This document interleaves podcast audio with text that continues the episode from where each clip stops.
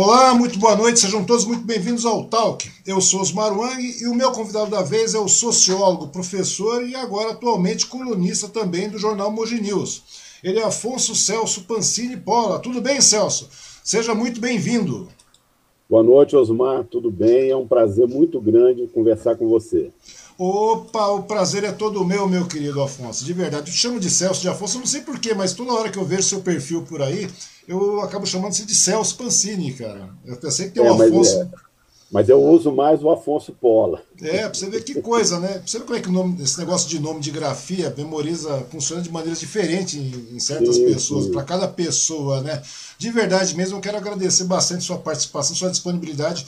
Pedir desculpas pelo atraso, né? Que na, nesse momento eu estava conversando numa outra plataforma lá pelo Suzano hoje com a Janaína Pascoal, e acabou atrasando um pouquinho, né? Entre uma transição e outra de, de de, de sistema, né, de plataforma, a gente precisa fazer um upgrade aqui, digamos assim, né? De verdade mesmo, meu muito obrigado pela sua disponibilidade, viu, Afonso?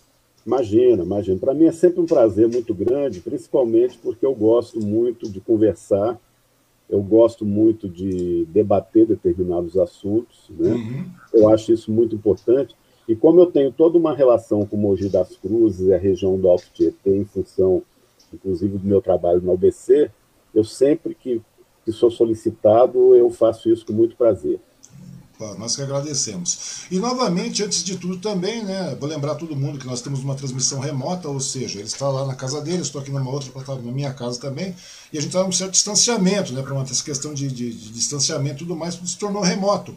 Então a gente pode ter uma queda de conexão, que isso vem acontecer de vez em quando tal. Se houver uma queda, a gente vai tentar uma reconexão, se não der, a gente vai remarcar nossa conversa problema nenhum. E também quero agradecer a todas as pessoas que estão nos assistindo e também agradecer os nossos patrocinadores, né, as pessoas que patrocinam, que é o Bazar da Sil e o Restaurante Vale aqui de Suzano, né?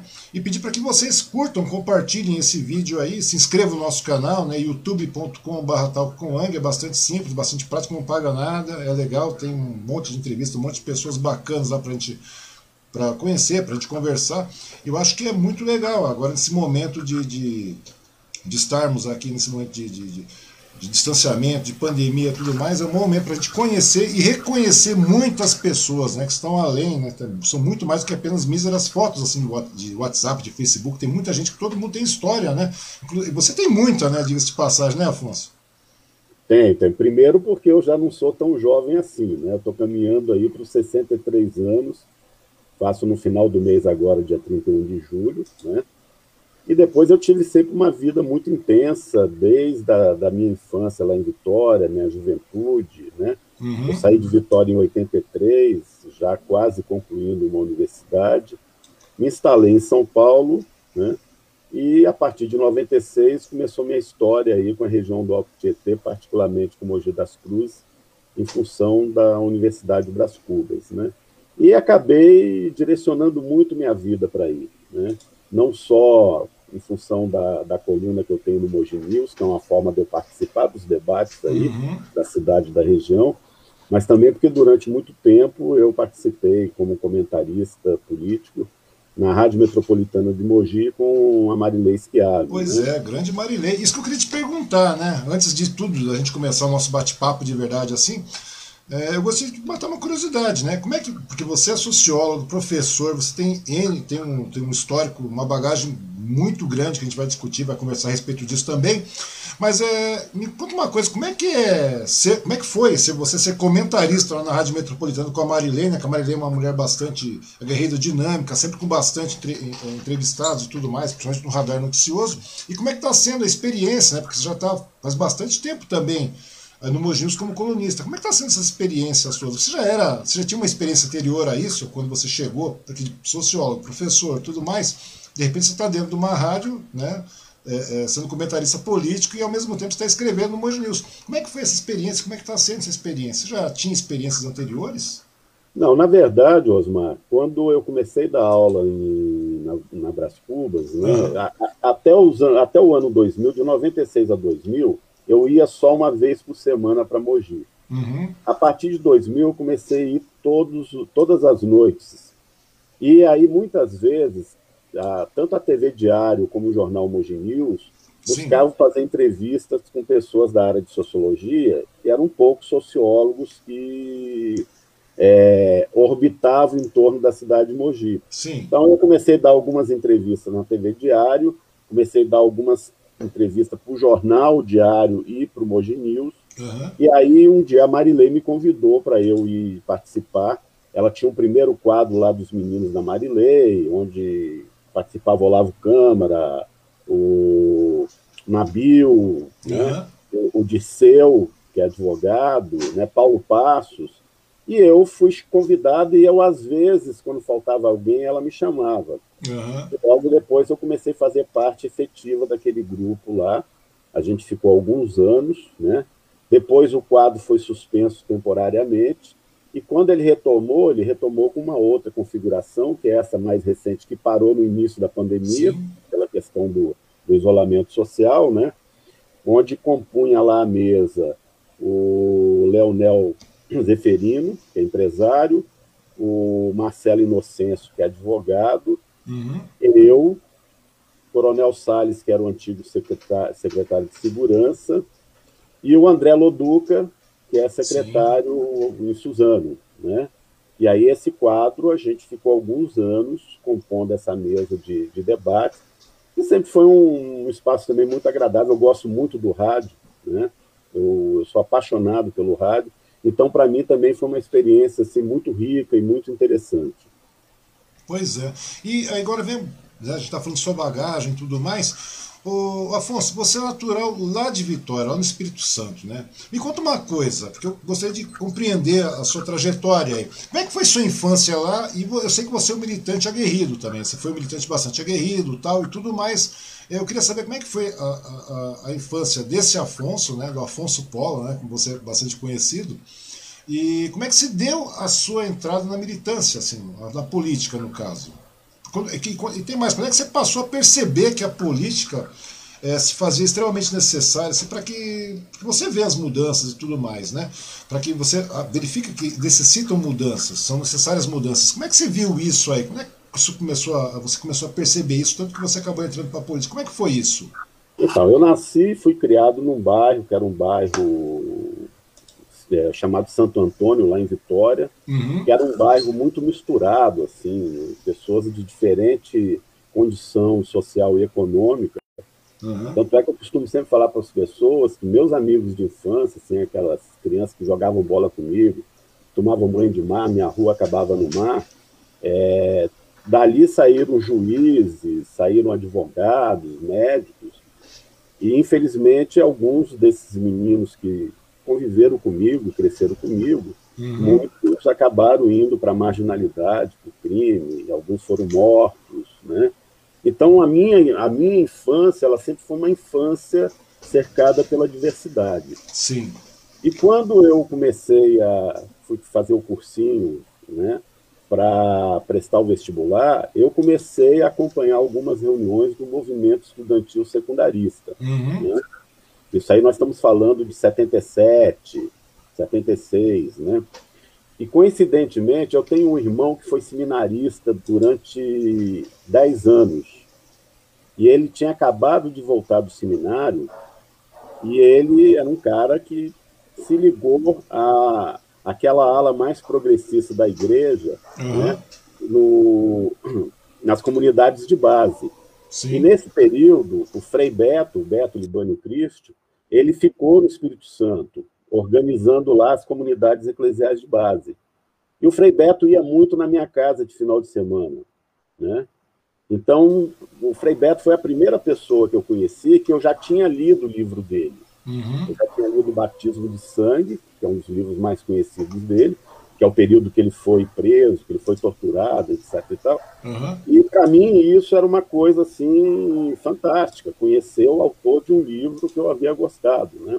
E isso me influenciou bastante para eu começar a dedicar uma boa parte da minha vida a essa militância. Então, uhum. logo depois, eu entrei na Universidade Federal do Espírito Santo e já fui para o movimento estudantil e pouco tempo me tornei uma liderança do movimento estudantil lá no Espírito Santo. Né? Então, nesse período aí, nós já estamos falando no processo de fundação do PT, que eu participei ativamente. Sim, exatamente. Você foi um dos fundadores lá, né? estadual provisória, né? e logo depois da fundação da CUT também. Mas isso pelo movimento estudantil.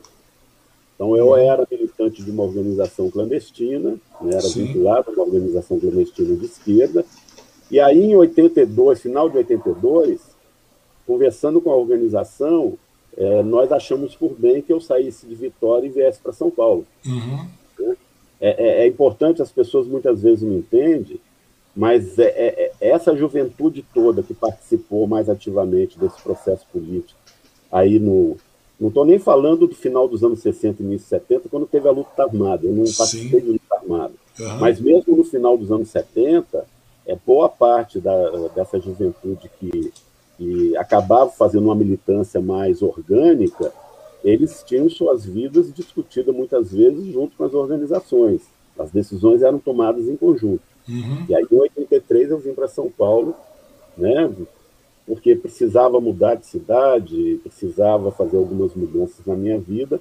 E aí, eu vim para São Paulo, me estabeleci aqui em São Paulo, fui trabalhar em banco, Uhum. E aí mantive minha militância. Eu fui um militante mais ativo, né? Uhum.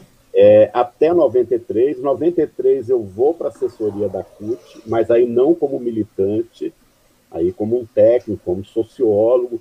Fui coordenar a Secretaria de Políticas Sociais da CUT uhum. Nacional, que era uma secretaria que cuidava da política ambiental, política de saúde, política de previdência, meio ambiente, uma série de políticas e que também para mim foi uma experiência muito grande. Eu fiquei durante quatro anos coordenando essa secretaria e depois no segundo mandato do Vicentinho, Vicente Paulo da Silva, que uhum. era metalúrgico do ABC, no segundo mandato dele ele me chamou para ser assessor direto da presidência e aí eu fiquei mais seis anos como assessor direto da, presidência da CUT.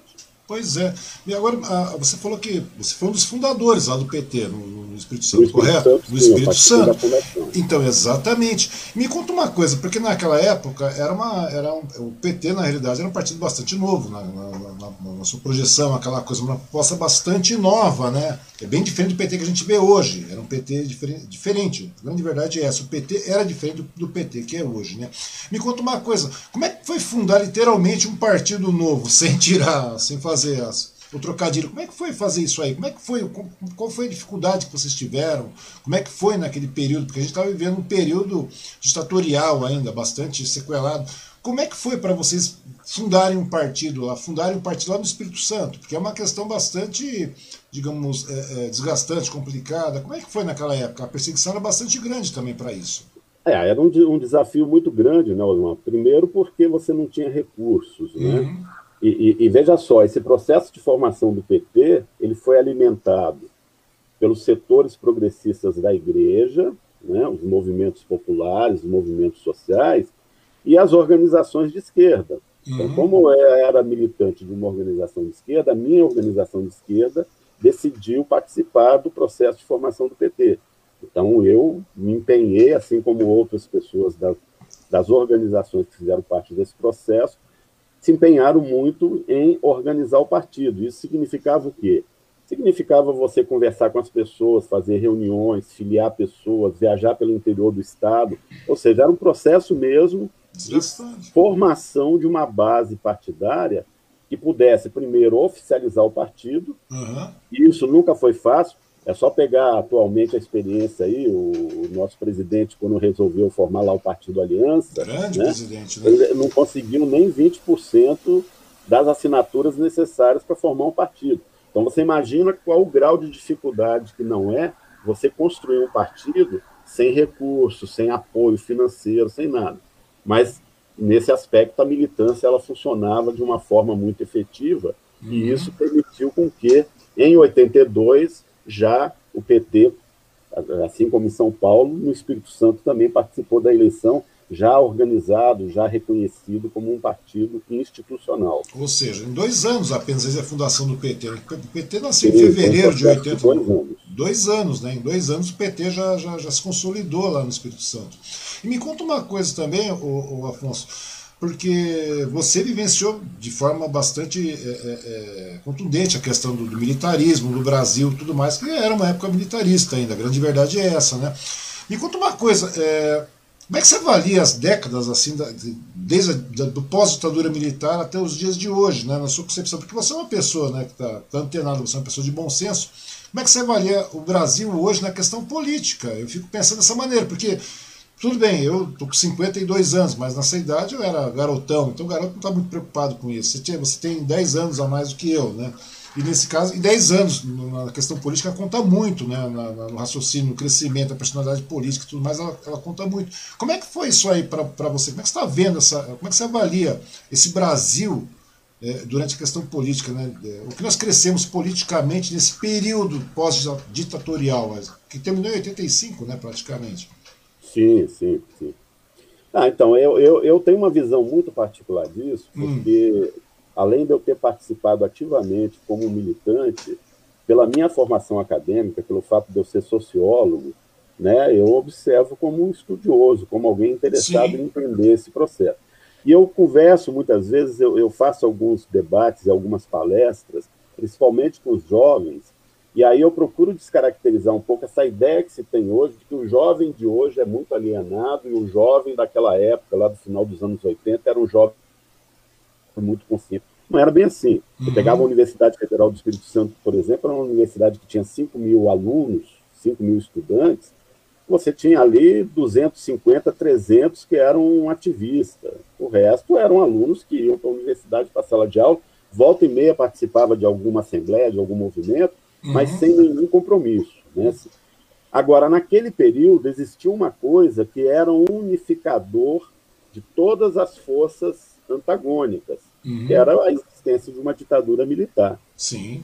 Então você tinha um campo de apoio a essa ditadura e você tinha toda uma movimentação na sociedade de diferentes setores, de diferentes orientações ideológicas e políticas que combatiam o regime. Tanto é que nós tínhamos a, a, a Arena, que uhum. depois virou o PDS, e o MDB. O MDB. E a partir do final dos anos 70 e 79 que começou a conformação dos outros partidos e nós saímos do bipartidarismo para o pluripartidarismo novamente. Sim. Então, no momento em que isso acontece, o que, que você tem? Você tem parte da esquerda que permanece no antigo MDB, que virou o PMDB, e uma parte da esquerda vai fundar o PT. Então, nós tínhamos posições ideológicas muito diferentes, né? Sim. mas você tinha a ditadura militar como um inimigo comum. Né? A campanha das diretas ela foi muito significativa nesse sentido, né? porque ela juntava tudo aquilo que formou o PSDB depois, mais grande parte do MDB, inclusive do PMDB, inclusive na representação Sim. do Ulisses Guimarães, né? E a esquerda fazendo a campanha pelas diretas de uma forma muito articulada, muito organizada, e que foi o que acelerou o processo de democratização do país com toda certeza do mundo, por mais que naquele momento a eleição não foi direta, Sim, ela foi pelo, pelo colegiado, quando o Tancredo se elegeu com Sarney vice, e aí o Tancredo, logo depois da eleição, ficou doente, acabou não saindo mais do hospital, e o Sarney, que era o vice, acabou virando o presidente da República. Pois é. Me conta uma coisa, você acha que o Brasil chegou a avançar politicamente, de forma. a cultura política avançou até a gente se deparar com essa catástrofe que a gente está vivendo nos dias de hoje? Você acha que, que nesse ponto, porque é, eu vou mais além, né? Porque é sempre bom a gente conversar com uma pessoa, no caso, um sociólogo como você, porque a sociologia é a ciência que estuda a sociedade, os padrões das relações sociais, é, interação social, é, a interação social, a vida cotidiana das pessoas, tudo mais. E através da sociologia dá para se fazer uma análise é, é, é dessa situação que a gente está vivendo aqui nesse, no país atualmente, o, Afonso, porque o Brasil realmente avançou. Mas como é que, através do lado sociológico da coisa toda, como é que você consegue ver, fazer uma análise com relação à situação atual que a gente está tá vivendo atualmente? É uma coisa catastrófica, né? isso aí é ponto. Só enxerga quem não quer ver mesmo. Como é que você chega, como é que você consegue é, é fazer uma análise com relação a essa questão? Bom, a gente tem que olhar o processo histórico do país como um todo. Né? O Sim. Brasil é um país que ele tem uma série de particularidades. Então, é um país que teve uma proclamação da República, que não foi, na verdade, uma proclamação da República. Nós tivemos uma independência que não foi, na realidade, uma independência. Uhum. Ou seja, nós vamos fazendo ciclos históricos que muitas vezes têm uma representatividade que não tem correspondência na prática.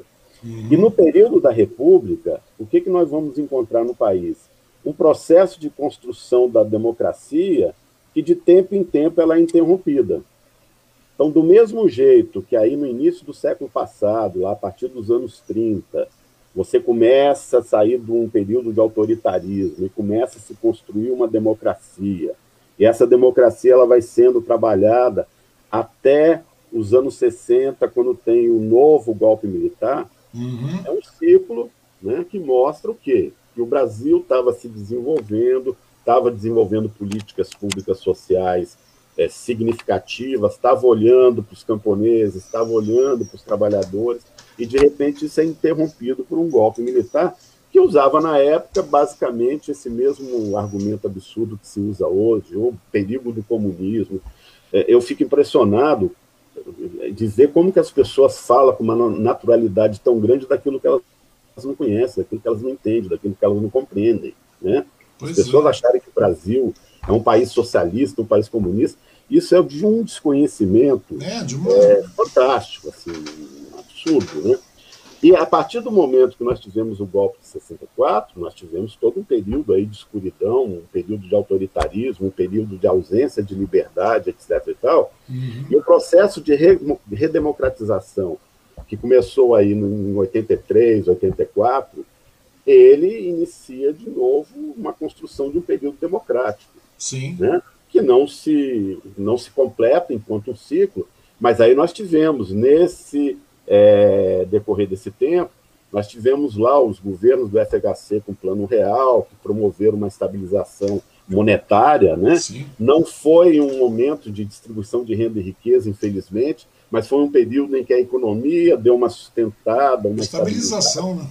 É, e que a partir daí entra o governo Lula depois do FHC e o governo Lula conseguiu implementar uma série de políticas de distribuição de renda e riqueza que permitiu que o país desse um, um, um salto importante do uhum. ponto de vista da melhoria das condições de vida de grande parte da população. Sim. Muita gente não reconhece isso, muita gente torce o nariz para isso, muita gente é, fala contra isso, mas é só pegar os dados do IBGE que nós vamos ver.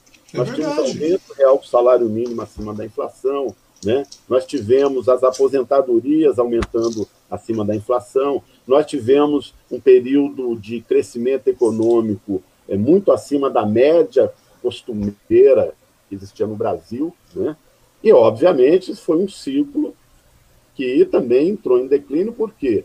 Porque as economias hoje, elas não são mais ilhas no mundo. Está tudo globalizado, né? Qualquer coisa que acontece em um país lá fora afeta em maior ou menor medida em todo mundo. Nós vimos quando teve a crise em 2008 nos Estados Unidos, né? como é que isso contaminou o mundo inteiro. Então, nós não podemos mais falar de países isolados, ou seja, nós precisamos ter uma diplomacia eficiente, competente, do diálogo, né? Talvez nós não estivéssemos enfrentando tantos problemas com as vacinas se nós tivéssemos uma outra diplomacia que não ficasse brigando os países, ofendendo os países, entendeu? Eu acho que existe uma série de coisas que estão acontecendo hoje que estão fazendo a gente retroagir muito em relação a esse período pós-ditadura militar em que o país estava num curso de desenvolvimento interessante né? Uhum. que foi interrompido, infelizmente, e não sabemos quanto tempo nós vamos demorar para recuperar em função do estrago que está sendo promovido em todas as áreas. Sim. Então, nós temos retrocesso nas políticas sociais, retrocessos na educação, né? nós temos é, um retrocesso muito grande na, na organização da estrutura de saúde do país. Ou seja, nós que temos um SUS, que é um sistema admirado e elogiado no mundo inteiro, óbvio, com falhas, que precisa ser melhorado, precisa Sim. de mais recursos, etc. e tal. Na verdade, esse sistema ele é colocado em xeque hoje pelas pessoas. Né? Por quê? Porque até um tempo atrás, a grande referência da humanidade era a ciência. Hoje, para algumas pessoas, é a ciência, para outras, é o WhatsApp. Pois é, chegamos a um estágio bastante grande, né? E de, de, de, de ignorância, na realidade, aquilo que a gente estava conversando antes, né? E me conta uma coisa, porque, é claro, é, é, eu queria te perguntar é o seguinte: Você sendo um dos fundadores do PT, né, você participou ativamente, a grande verdade é essa, você participou em 1982, ou seja, um partido extremamente novo, se construindo, tal, etc. Você participou, você tem é, é, é autonomia para falar a respeito disso. Você acha que, né, você sendo um dos fundadores do PT, você acha que muito desses escândalos que nós vimos depois, nesse período, dessa coisa toda que, que, que envolveu os petistas, contribuíram assim para a eleição do Bolsonaro? Desse, desse, disso que a gente está chamando de presidente hoje? E vou mais além. Você acha também que a grande imprensa, no caso, ô Celso, ela chegou assim a ela trabalhou pela eleição do Bolsonaro, seja de forma consciente ou inconsciente, é, porque eles incendiaram uma certa onda populista no país, né, que varreu, assim, de certa forma, o país. Né? A mídia fez isso, a grande verdade foi, foi essa. Né? Você acha que houve um engajamento, é, digamos assim, direto na campanha de forma deliberada do, do, pela imprensa? Eles Olha, usaram como mote a questão do, dos erros do PT? Em certa medida, sim. Né? Por exemplo, o, o, o, eu, eu, me, eu me desfiliei do PT em 2006. Uhum. Até, até 2006 eu fui filiado ao PT. Em 2003, quando o Lula assumiu, grande parte da assessoria da CUT foi todo mundo para Brasília trabalhar no governo. Uhum. Só ficou eu e um outro assessor, não por falta de convite, eu tive convite para ir trabalhar no Ministério do Trabalho também, uhum. mas como eu tinha separado há pouco tempo, meu filho estava com dois anos, dois para três anos, eu resolvi não sair de São Paulo e resolvi permanecer aqui. Né? Uhum. Né?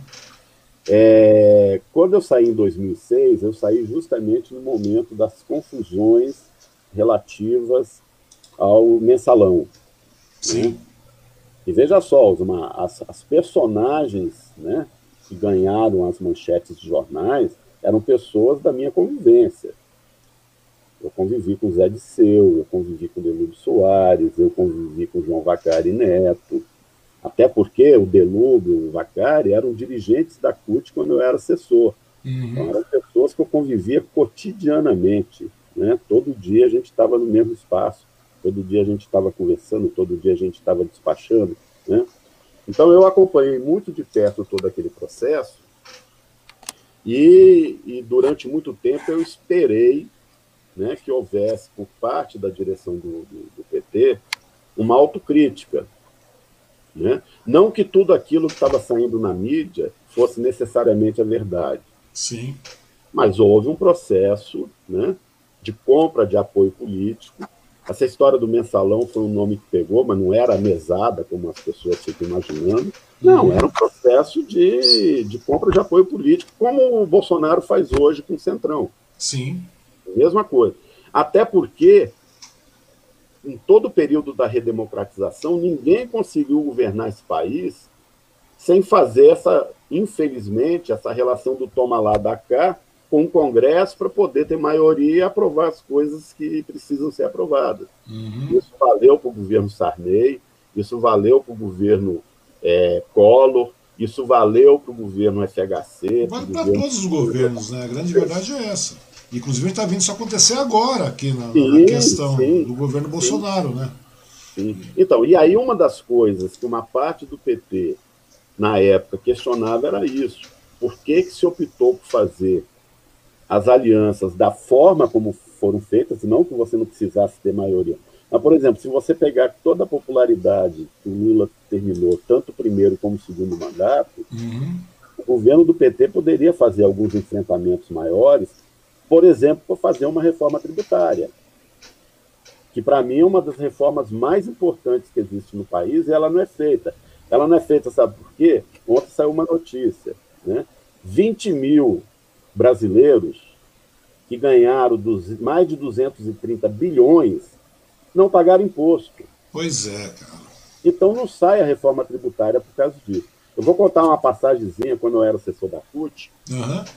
O PIVA o Amato, o Mário Amato era o presidente da Fiesp. Sim. A primeira vez que um dirigente da CUT pisou na Fiesp foi o Vicentinho para fazer um encontro com o Mário Amato. E eu, como era assessor dele, eu fui junto.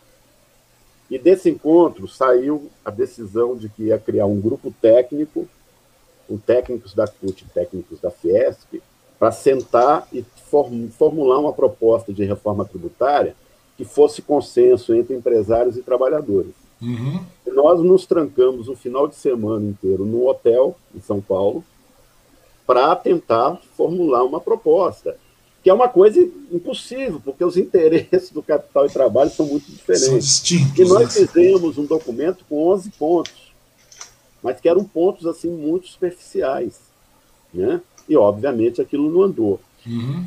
Eu estou dando esse exemplo para mostrar o seguinte: no, no, durante o período do governo Lula, teve determinado momento que ele tinha um controle tão grande, não um controle da imposição, mas ele uhum. era uma liderança tão respeitada no meio político e na sociedade que ele poderia ter conduzido um processo, por exemplo, de uma reforma tributária. É, rede, algumas correções que são uhum. históricas, porque no Brasil, por exemplo, os impostos indiretos e os impostos diretos têm natureza distintas. Então, por exemplo, quando nós compramos uma caixa de fósforo, eu, você ou Antônio Hermílio de Moraes, a quantidade de imposto que nós pagamos é a mesma. Sim. Apesar de nós termos condições econômicas completamente diferentes.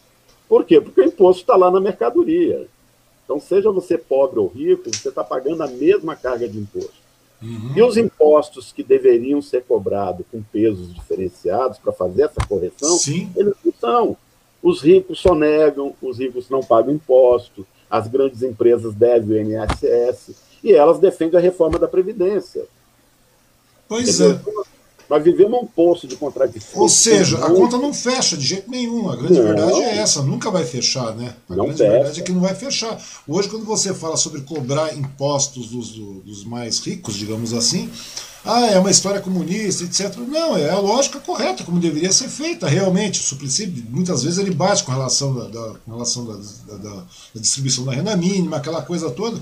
Ou seja, mas é de uma maneira coesa, né? Você realmente deve ter uma, uma, uma, uma Uh, os tributos devem ser pagos de maneira diferenciada, porque aí, lógico, Sim. você pagar de uma, eu pagar uma caixa de fósforo, seja o que for, por determinado custo, envolvendo um número de, de, de impostos, e o mesmo, digamos, é, aquela pessoa que, que, que tem, uns, tem bens maiores, volumes maiores, transações maiores, tudo mais que é a população rica, aquela, aquela minoria que tem no Brasil, esse pessoal continua simplesmente pagando a mesma quantidade de impostos, né? nós pagamos uma carga tributária muito grande, além do que isso aí, querendo ou não, cria um rombo na distribuição de renda muito grande. A grande verdade Sim. é essa, a grande verdade, o, o, finaliza dessa maneira.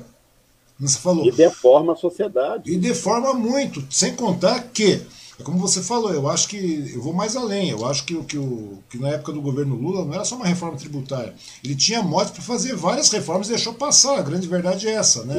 Deixou, por exemplo, a reforma administrativa poderia ser, poderia ser citada uma reforma administrativa que realmente enxugaria muito a máquina. A grande verdade é essa é, é, a reforma tributária, como você mesmo falou, que seria. A política partidária, Sim, que é fundamental. Sem dúvida, entendeu? sem dúvida. Existia então, e, agora, e agora há pouco você perguntou, e a imprensa, como é que ela atua? Exato. É. Eu vou pegar um exemplo claro. Na, todo o debate da reforma da Previdência, por exemplo, né? Você tem os técnicos geralmente ligados ao governo, os empresários, que dizem que a Previdência é deficitária. Uhum. E você tem um, um monte de organismos que são vinculados à questão é, do INSS, como os fiscais, né, o sindicato dos, dos, dos, técnicos da área de previdências, que tem um discurso diferente, que fala bem assim, a previdência não é deficitária. Por que isso? Porque quando a gente vai lá na Constituição de 88, né, não, não, não se formou uma previdência ponto. O princípio da Constituição foi estabelecer a seguridade social como um guarda-chuva que abriga saúde, previdência e assistência social. Uhum.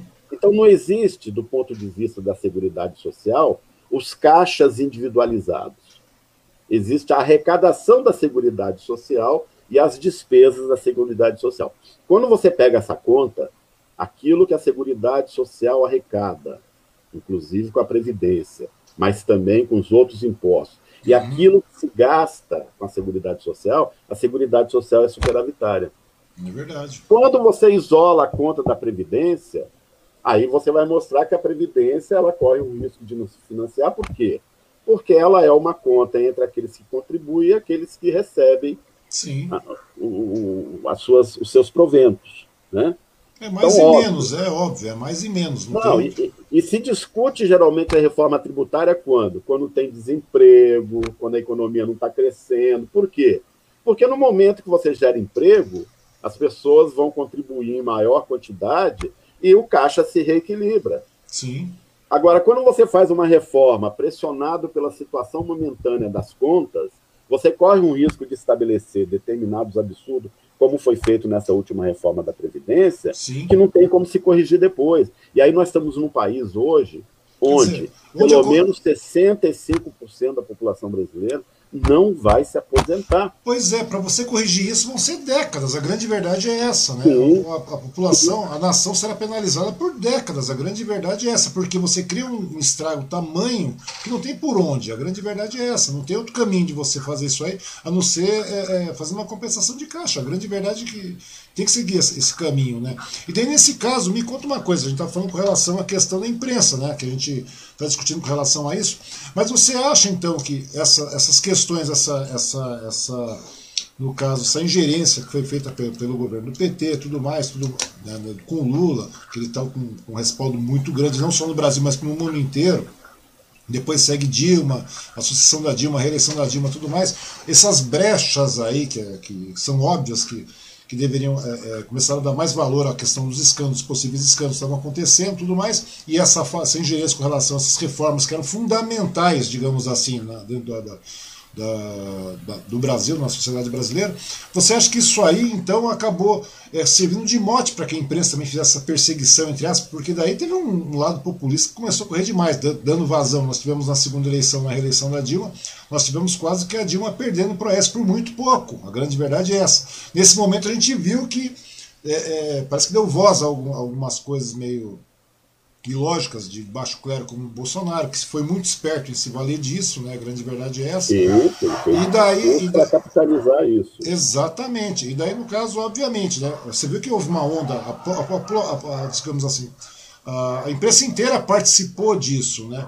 E daí que querendo ou não teve, né? E querendo ou não de maneira indireta ou indireta, parece que foi é, semi, foi começando, semeando esse tipo de, de raciocínio, essa polarização começou, parece que começou a crescer ali de uma maneira mais evidente. E você acha que os outros setores também da economia acabaram embarcando nessa estratégia aí? Ah, não acaba assim porque, porque são os interesses ideológicos, né? Nós não podemos esquecer que nós vivemos numa sociedade de classes e elas têm interesses antagônicos, né? E, e, e, por exemplo, muitas vezes eu converso com algumas pessoas que têm uma simpatia grande pelo Bolsonaro e que costumam dizer bem assim: ah, o PT estragou o país, o PT não sei. As pessoas formaram essa opinião sobre o PT e sobre o Lula a partir dos meios de comunicação que hoje elas dizem que são de esquerda. Entendeu? Não, é. É, é, é, é, muito, é muito louco isso.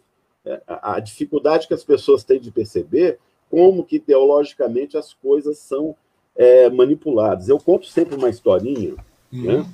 Eu, uh, eu fui casado duas vezes. Minha primeira mulher ela tinha uma madrinha que uhum. morava ali na perto do Hospital Pérola Bike, em São Paulo, na Brigadeiro Luiz Antônio, numa rua, na verdade, paralela a Brigadeiro. Sim.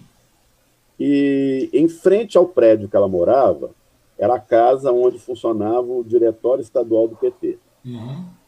E eu conheci o diretório estadual do PT porque eu vivia em reunião no diretório.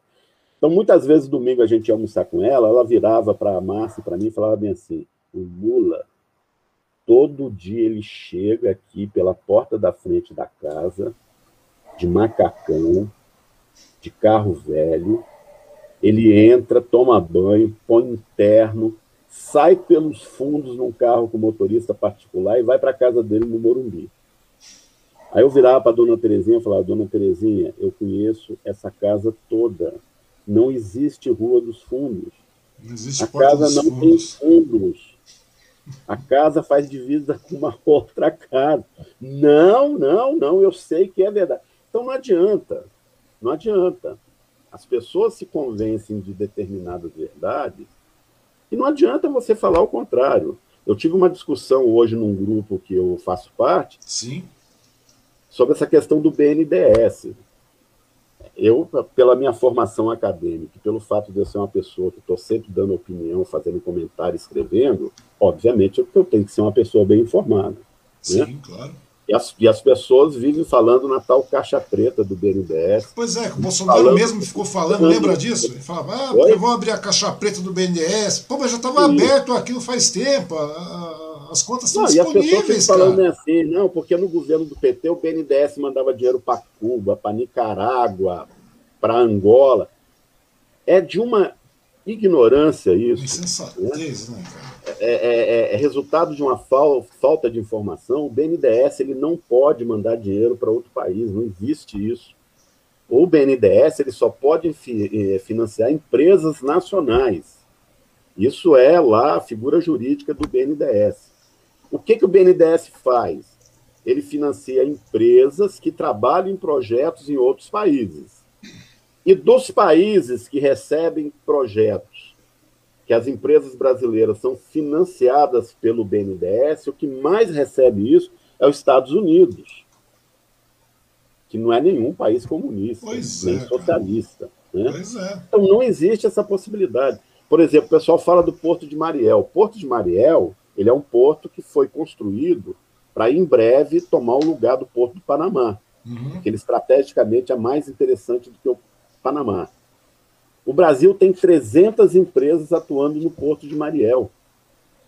São empresas nacionais que Sim. empregam pessoas brasileiros, que trazem recursos para o país. Então, não tem nada a ver com questão ideológica, isso é uma questão de estratégia. Estratégia, é, na realidade, é estratégia comercial, estratégia técnica, né? A grande verdade é Sim, é essa. Só que as pessoas, se você esclarece, mas elas continuam dizendo: ah, o dinheiro do BNDES que foi para tal lugar não existe. Não, pois é, de vez, de vez ou outra você vê, né, o, o, Bolsonaro na, na, televisão, não, nós vamos, lembra daquele mote? Porque é, a gente vive de bravatas, a grande verdade é, a gente vive de mentiras desse governo, né? Naquela história, sabe aquela coisa birrenta de sair fazer, é, é, tipo, dá, é, dá essa impressão de ficar arremessando ração para aquele contingente de pessoas lá que realmente apoia aquela casta dura, aquele núcleo duro, aquela coisa toda. Daí você fica pensando da seguinte maneira: ele fala, pô, eu vou abrir. É como agora, né? Agora ele está falando que tá, tem, tem, tem, é, as eleições são fraudadas, que ele tem provas, aquela coisa toda. E mesma coisa foi com relação à questão do BNDES, não é verdade? Sendo que as contas do BNDES estavam abertas, sempre estiveram abertas, disponíveis. Contratou-se uma auditoria milionária em cima do BNDES para quê? Sim, independente que foi para achar as irregularidades, a auditoria falou o quê? Está tudo não normal, não tem irregularidade. Tá normal, ou seja, e é incrível como esse negócio pega, né, nesse período todo, né? E uma coisa então, que. E aí, quando a, gente, quando a gente pensa na imprensa, é isso. Por exemplo, o Temer, quando assumiu o governo no lugar da Dilma, ele colocou um presidente no BNDES e incumbiu ele de fazer essas auditorias para verificar as irregularidades do BNDES. Uhum. Esse cara foi entrevistado na Jovem Pan pelo Vila, e, e, e, e, o Vila ficava bem assim, mas vem cá, e as irregularidades que eles acharam? E o cara falava bem assim, não achamos irregularidade nenhuma. Todos os empréstimos, financiamentos, estão tudo bem detalhado, bonito. Não, mas não é possível, vocês têm que achar alguma coisa. Não, mas não achou. Ou seja, existe uma torcida para que se ache algo, mesmo que aquele algo não exista. É. Né?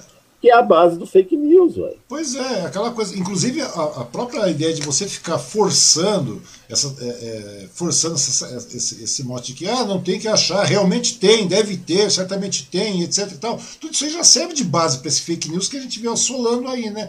Porque, na realidade, você vê que esse governo nós estamos vivenciando hoje é extremamente populista. A grande verdade é essa, não tem outro caminho para a gente falar. Que a, a, conversa foi essa, de dar voz para esse tipo de conversa e tal, e acabou gerando esse tipo de coisa. E dentro, você pode ver, a gente está aqui um ano e meio, dois anos desse governo, né? Vamos pegar dois anos bonitinho para falar que está simpático, vamos arredondar dois anos.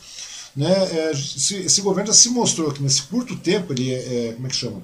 Já deu para perceber que ele é populista, que ele é omisso, que ele é preconceituoso, que já é, eu já diria que é um governo praticamente neofascista, além de assassino e genocida, nessa questão, principalmente nessa questão da pandemia. A gente está vendo os escândalos que estão apurando aí, que mostra também que ele é corrupto. A grande verdade é essa. Então, e, com relação à questão das vacinas e tudo mais, que é uma coisa bastante pontual. E mesmo assim, apesar de tudo isso, ainda tem gente que não acredita.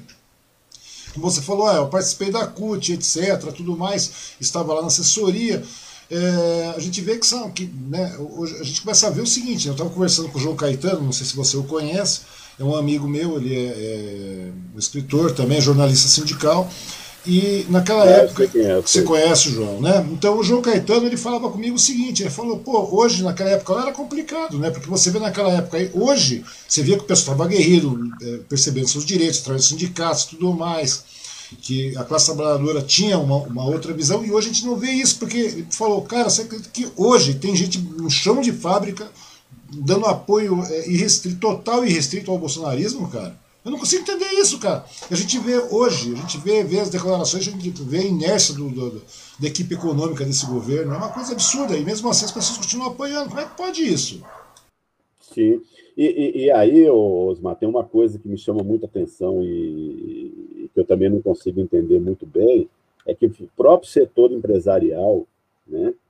Porque veja só, o, o, o que está acontecendo no âmbito da economia desse país não tem como dar um resultado diferente do que aquilo que eu, por exemplo, expus no meu artigo que foi publicado hoje, né? E nós temos uma combinação de uma, alguns indicadores econômicos que é muito ruim, né? O PIB está crescendo, isso é verdade. Mas mesmo que ele cresça aquilo que esteja se estimando esse ano, não recupera o tombo que aconteceu em 2020. Mas esse crescimento do PIB ele está sendo acompanhado por um crescimento da inflação e pela queda de renda. Sim, é verdade. O PIB está crescendo. Como é que nós vamos recuperar a economia desse país sem consumo interno? Não existe isso. Não existe mágica. A grande verdade é essa. O PIB está crescendo. A gente vê nas redes sociais. Eu, esse pessoal, o PIB cresceu 1,2, o PIB cresceu. Mas cresceu para quem? Exatamente. A grande verdade é essa. Cresceu para quem? Para esses 20 mil que ganharam dos. Pois é, para esse pessoal. E não, pagaram imposto. Pois é, e Entendeu? a gente vê isso aí, não pagam imposto, sonegam imposto, a grande verdade é essa. E tem mais, né? Cresceu para quem? A população continua passando apuro. A gente está entrando, a gente voltou a entrar no mapa da fome, a gente voltou a ter um, Sim, um milhões e milhões. Miseráveis, a torta e a direita. Verdade, verdade. verdade. Esse dia atrás eu até coloquei uma foto lá de um senhor, lá de um rapaz, colocando, ele andando. É, que agora vem aquela história de meritocracia todo mundo merece, é do merecimento, etc. Mas a gente sabe que não é isso. A gente está vendo pessoas aí que são idosos, muitos idosos aí com 70 anos entregando comida, a gente vê deficientes físicos fazendo isso, e as pessoas acham, não, gente, cada, cada caso é um caso. Eu falei, não, não é cada caso é um caso. A grande verdade é essa, nós estamos indo para o buraco. Ah, mas o PIB cresceu para quem?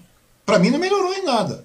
Para você melhorou? Não melhorou para ninguém. A grande verdade é essa. Ou seja, isso aí a gente vê que esse tipo de coisa aí, cara, querendo não serve de pano de fundo para toda essa corrupção também que a gente está vivendo, cara. A gente vê uma corrupção crescente, gritante, ou seja, nós estamos. Ah, mas é, que nem o pessoal falou, não, a corrupção é na época do PT, do PT e o Lula e o PT. Mas, cara, a verdade é essa. Não, não é que não existe, não existiu a corrupção no PT. Realmente existiu, mas a verdade é a seguinte, é que é, é, não é uma coisa exclusiva do PT, como, como, como, como fizeram pichando aí, porque a, é, é uma coisa, digamos assim, é uma sistemática que existe dentro de todos os partidos, ou seja, a corrupção tem que ser realmente. É, é, Por isso que a reforma política é importante. Pois é, Se você não romper com essa estrutura política e partidária que nós temos hoje, nós vamos continuar convivendo com isso entre quem quiser o poder. Quer ver uma outra coisa também que é. Que mostra é endêmico isso aí, né, cara? A corrupção na política não, é endêmica. Endêmica como que as pessoas não gostam de se informar, Osmar, então as pessoas falam, ah, o PT quebrou o país.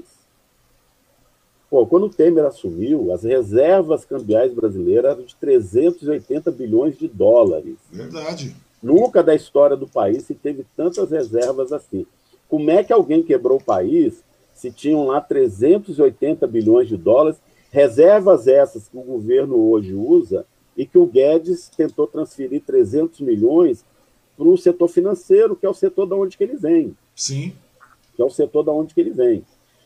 Não sei se você lembra quando estavam discutindo a reforma trabalhista, lembra lá com a Sim, flexibilização? Claro, claro, claro, né? claro, claro. Isso. O que, que falava bem assim? Não, vamos fazer essa reforma para gerar emprego. Eu lembro que eu tivemos um debate na rádio e eu falava para o pessoal, falava, gente, não existe isso. O empresário não contrata o trabalhador porque ele está barato. O empresário contrata o trabalhador porque ele precisa de mais gente trabalhando para produzir mais e vender mais.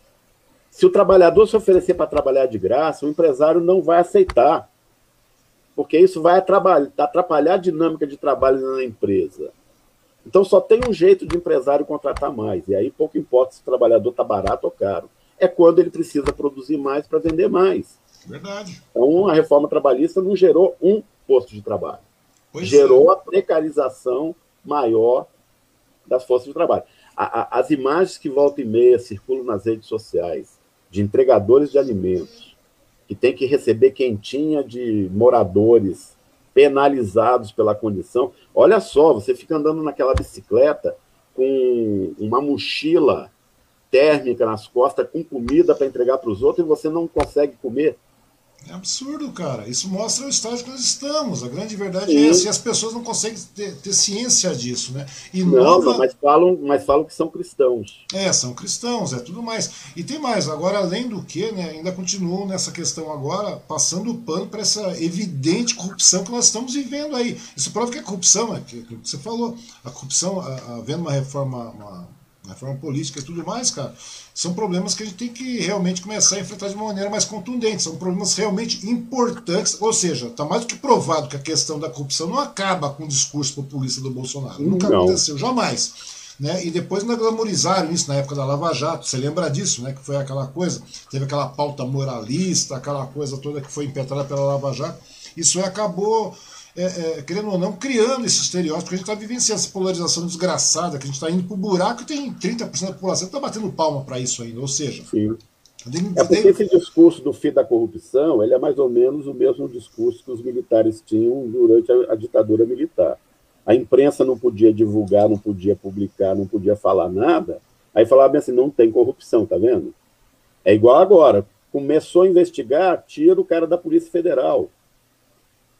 Né? Pega o escândalo lá dos madeireiros, lá com sim, o Sim, sim. Muda o, o, o chefe da Polícia Federal. Pronto. Aí você acaba com o problema da corrupção. E você acaba, né? A, a, a proposta foi essa, né? Inclusive, em todas as questões, você troca o pessoal da Polícia Federal, troca o delegado, vai trocando pessoal.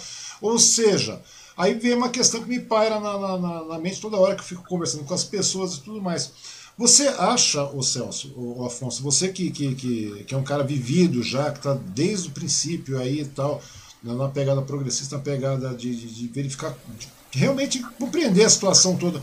Na sua opinião, é possível a gente chegar e, e, e vir a formar assim, tipo uma, uma frente ampla de oposição real mesmo contra esse atual governo? e, é, digamos aí, com setores que apoiaram essa, no passado essa onda moralista que tiveram, setores econômicos e tudo mais, empresariado, você acha que é possível formar alguma? Porque a desgraça está tá iminente, né? É questão de número, é questão de tempo até o empresariado também é, é, é, é ser fragilizado com relação a isso. Porque, querendo ou não, é, aquilo que você falou, é 20% é um número muito pequeno de pessoas lá, tem tantas mil pessoas lá é, digamos, são 20 mil pessoas que estão lá, tá, empresários, etc. Mas a grande maioria do, do, do empresariado, não só empresariado nacional, mas empresário internacional de, de, pequeno, médio porte, aquela coisa toda que querendo não estamos globalizados, vão sentir que isso aí vai ser uma, é uma questão de tempo até a gente realmente entrar no buraco, como a gente já está entrando cada vez mais. Você acha que isso aí é, é a oposição, no caso, esses movimentos que nós estamos vivenciando, pode se juntar com, com setores que apoiaram outrora esse governo aí para combater esse, esse, esse eu, eu, eu, acho, eu acho difícil, viu? Eu, eu acho que era mais possível isso ter acontecido em 18 do que acontecer agora. Hum. Né? Por quê? Porque, e, e por que, que não aconteceu em 18? Porque nós temos uma carência de lideranças.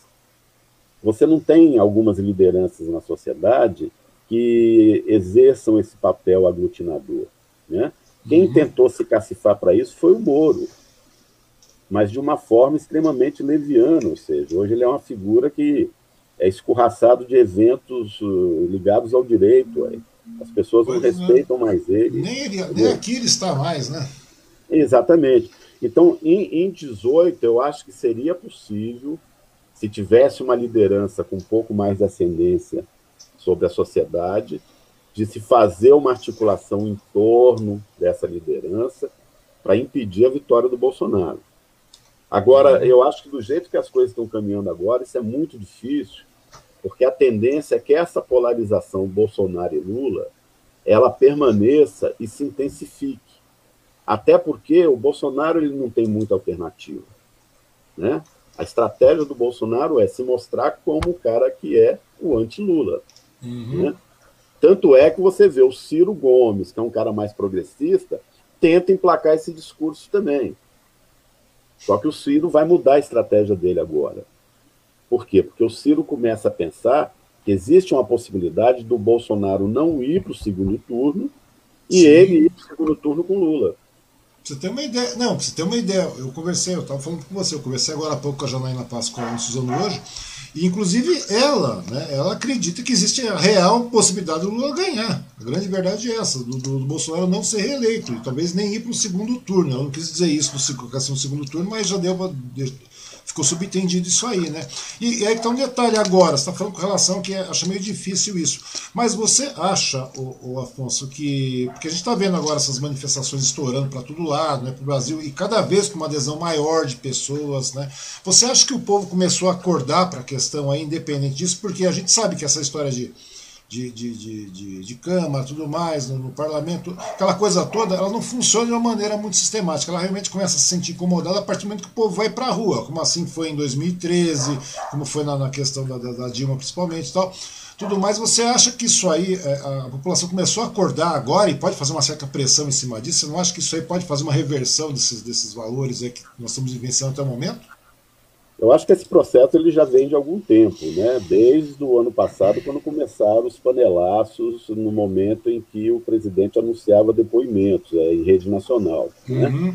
Só que como você tinha ainda um, uma situação muito grave em relação à pandemia, não que não tenha hoje, ela continua, mas as pessoas estavam evitando de se expor na rua e aí elas usavam esses outros mecanismos como mecanismo de protesto mas que não tem o mesmo efeito que tem Sim. o povo na rua. Não sei se você lembra, é, na época da queda do Colo, né?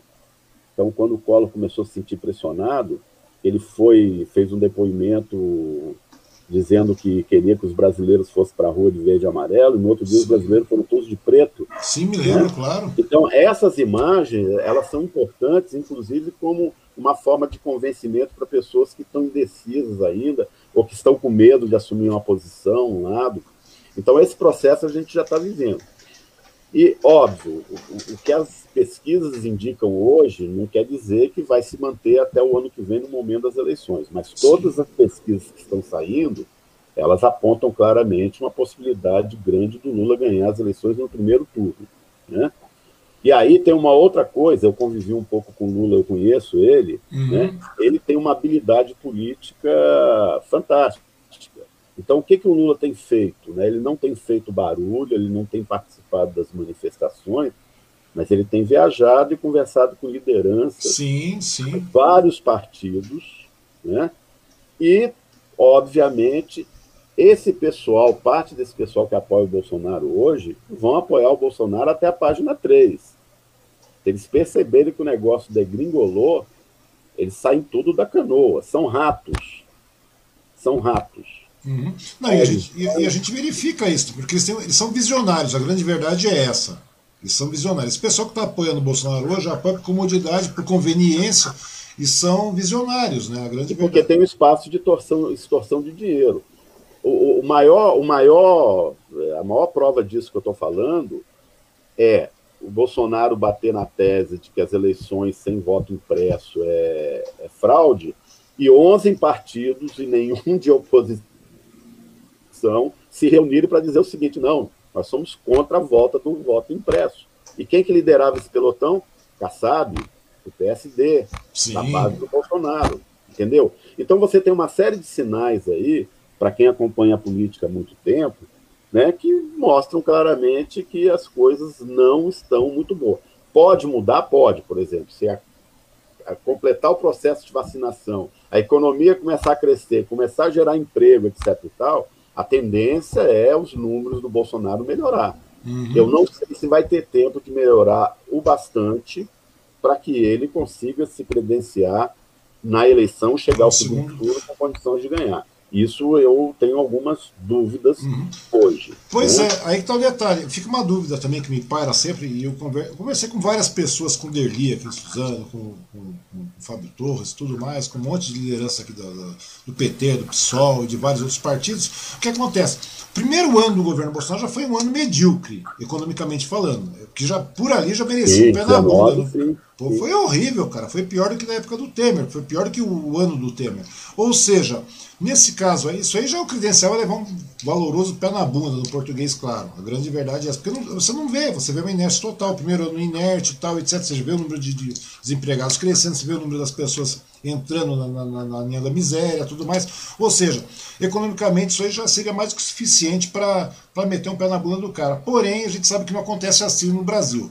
Ou seja, precisa ter de gringolar mesmo para que o negócio, é, para que, que ocorra uma manifestação maior.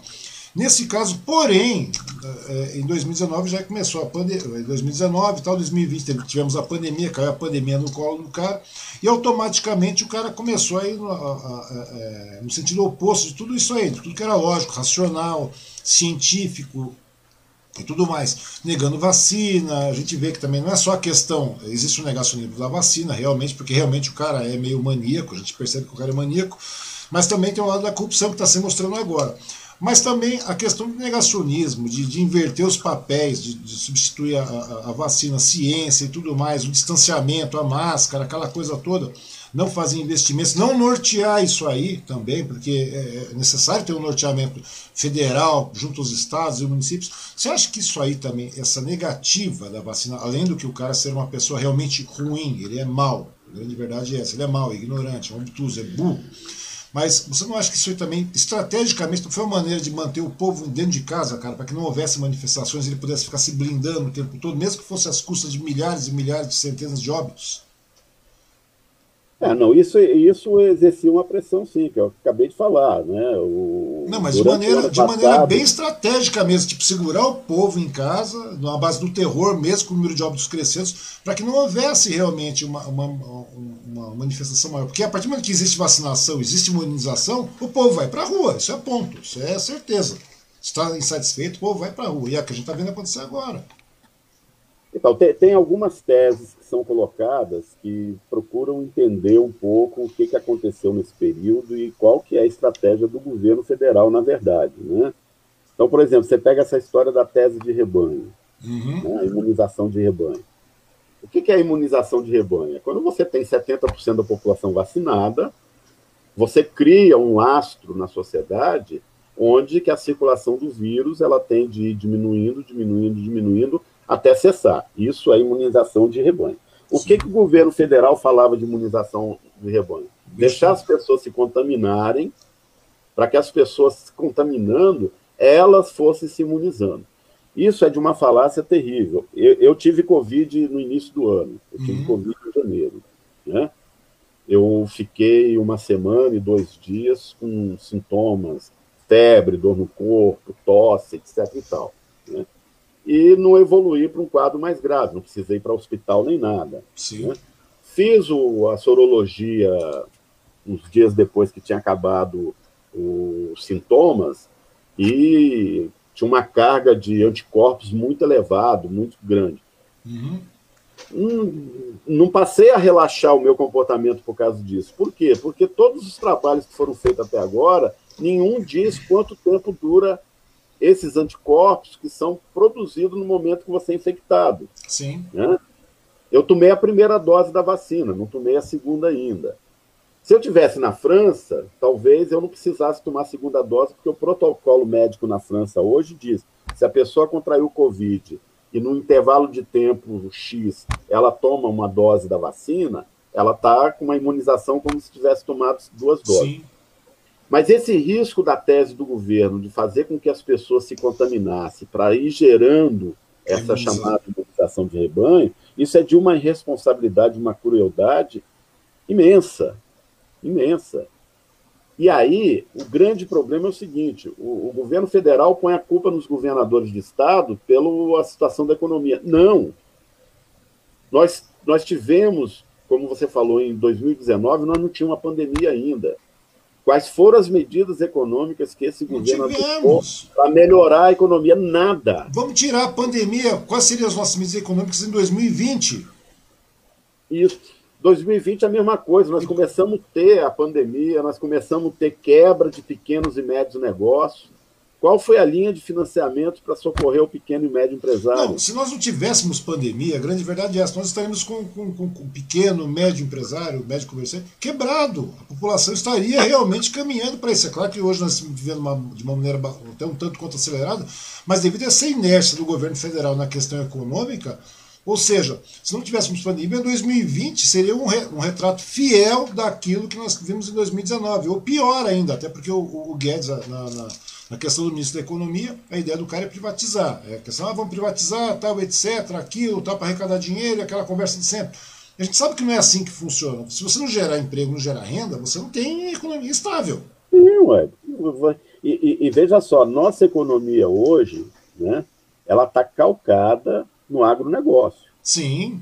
Que são commodities, que são produtos que têm valores afetados por sazonalidades então, se você hoje tem a soja sendo vendida por um preço lá em cima, qualquer coisa que acontecer aqui né, de, de fenômeno climático que quebre a produção, você deixa de receber aquele dinheiro pela Sim. venda da soja. Sim, é óbvio. A gente está tá falando do agronegócio. O nosso PIB veio do agronegócio. A grande verdade é essa também, né? É o que sustentou hoje, esse PIB sim, fantástico então, hoje, que o pessoal está falando aí. Então, nós temos. Esse talvez tenha sido um outro defeito dos governos do PT. Se nós pegarmos, por exemplo, os anos 80, 46% do PIB brasileiro era gerado na indústria. Quase a metade da economia brasileira vinha da indústria. Uhum. Nós chegamos aí em 2018, eu acho, com 18% da indústria compondo o PIB. Nós vivemos um processo do Collor para cá, nós vivemos um processo de desindustrialização. Né? Nós perdemos muitas indústrias. Sim. E o setor industrial é o setor que paga os melhores salários. Então, quando você tem a troca do emprego industrial pelo emprego na área de serviço, tem o fenômeno da queda da renda que acompanha esse movimento. É inevitável, não tem jeito. Uhum. Né? E, apesar de sermos um país de 212 milhões de habitantes, a nossa capacidade de consumo interna ela está hoje aí equivalendo a um país de primeiro mundo de 40 milhões de habitantes. Por que, que a China tem crescido? Mesmo agora na pandemia, ela caiu, mas já estão falando lá que voltam a crescer 13% a economia chinesa. Porque é um país que tem 1 bilhão 350 milhões de habitantes e está produzindo uma classe média. E essa classe média Consome. sustenta o processo de consumo. A China daqui a pouco vai ser um país que ela não vai depender de nenhum outro, é a não ser para importar aquilo que ela precisa, que é matéria-prima. E nós vamos ser exportador de matéria-prima e vamos trazer de volta os produtos com valor agregado, que são os produtos industrializados. É verdade, ou seja, nessa brincadeira você acaba fragmentando toda a soberania nacional, né? Você acaba destruindo tudo, desmantelando tudo, né? Tudo aquilo que você falou, não tivemos investimento em nada praticamente e o que acontece? A gente acabou ah, se tornando um grande consumidor, exportador e consumidor. Ou seja, nesse meio tempo a gente tem tá ido pro buraco, né, cara? Isso aí realmente são coisas que nós deveríamos ter visto desde a época. Historicamente, nós já vimos esse filme. Sim. Algumas vezes.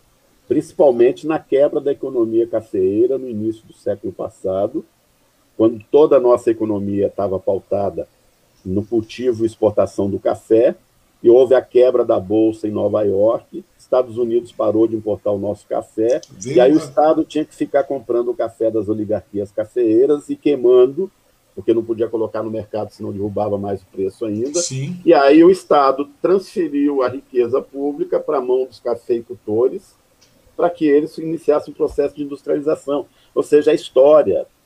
A história é Qualquer pessoa que tiver curiosidade, ela vai lá pesquisar, ela vai ver. E ninguém está inventando nada hoje. É verdade. E o incrível, né, cara, é que parece que, que, que a nação, um todo, ela não aprende com, com a história, né, cara? A gente está vendo erros repetindo, erros de passados repetindo, e mesmo assim continua apostando. Só falando com relação à questão de muitas fases nós tivemos. Inclusive, você se lembra quando teve a, a greve dos caminhoneiros, todo mundo, ah, não sei o que, o caminhoneiro, etc. É um exemplo bastante grotesco, mas é verdade. Ou seja, aqui tudo, tudo que, que tange transportes, por exemplo, é um outro exemplo aí, está alicerçado em cima do, do, transporte terrestre, pelos caminhões e tudo mais.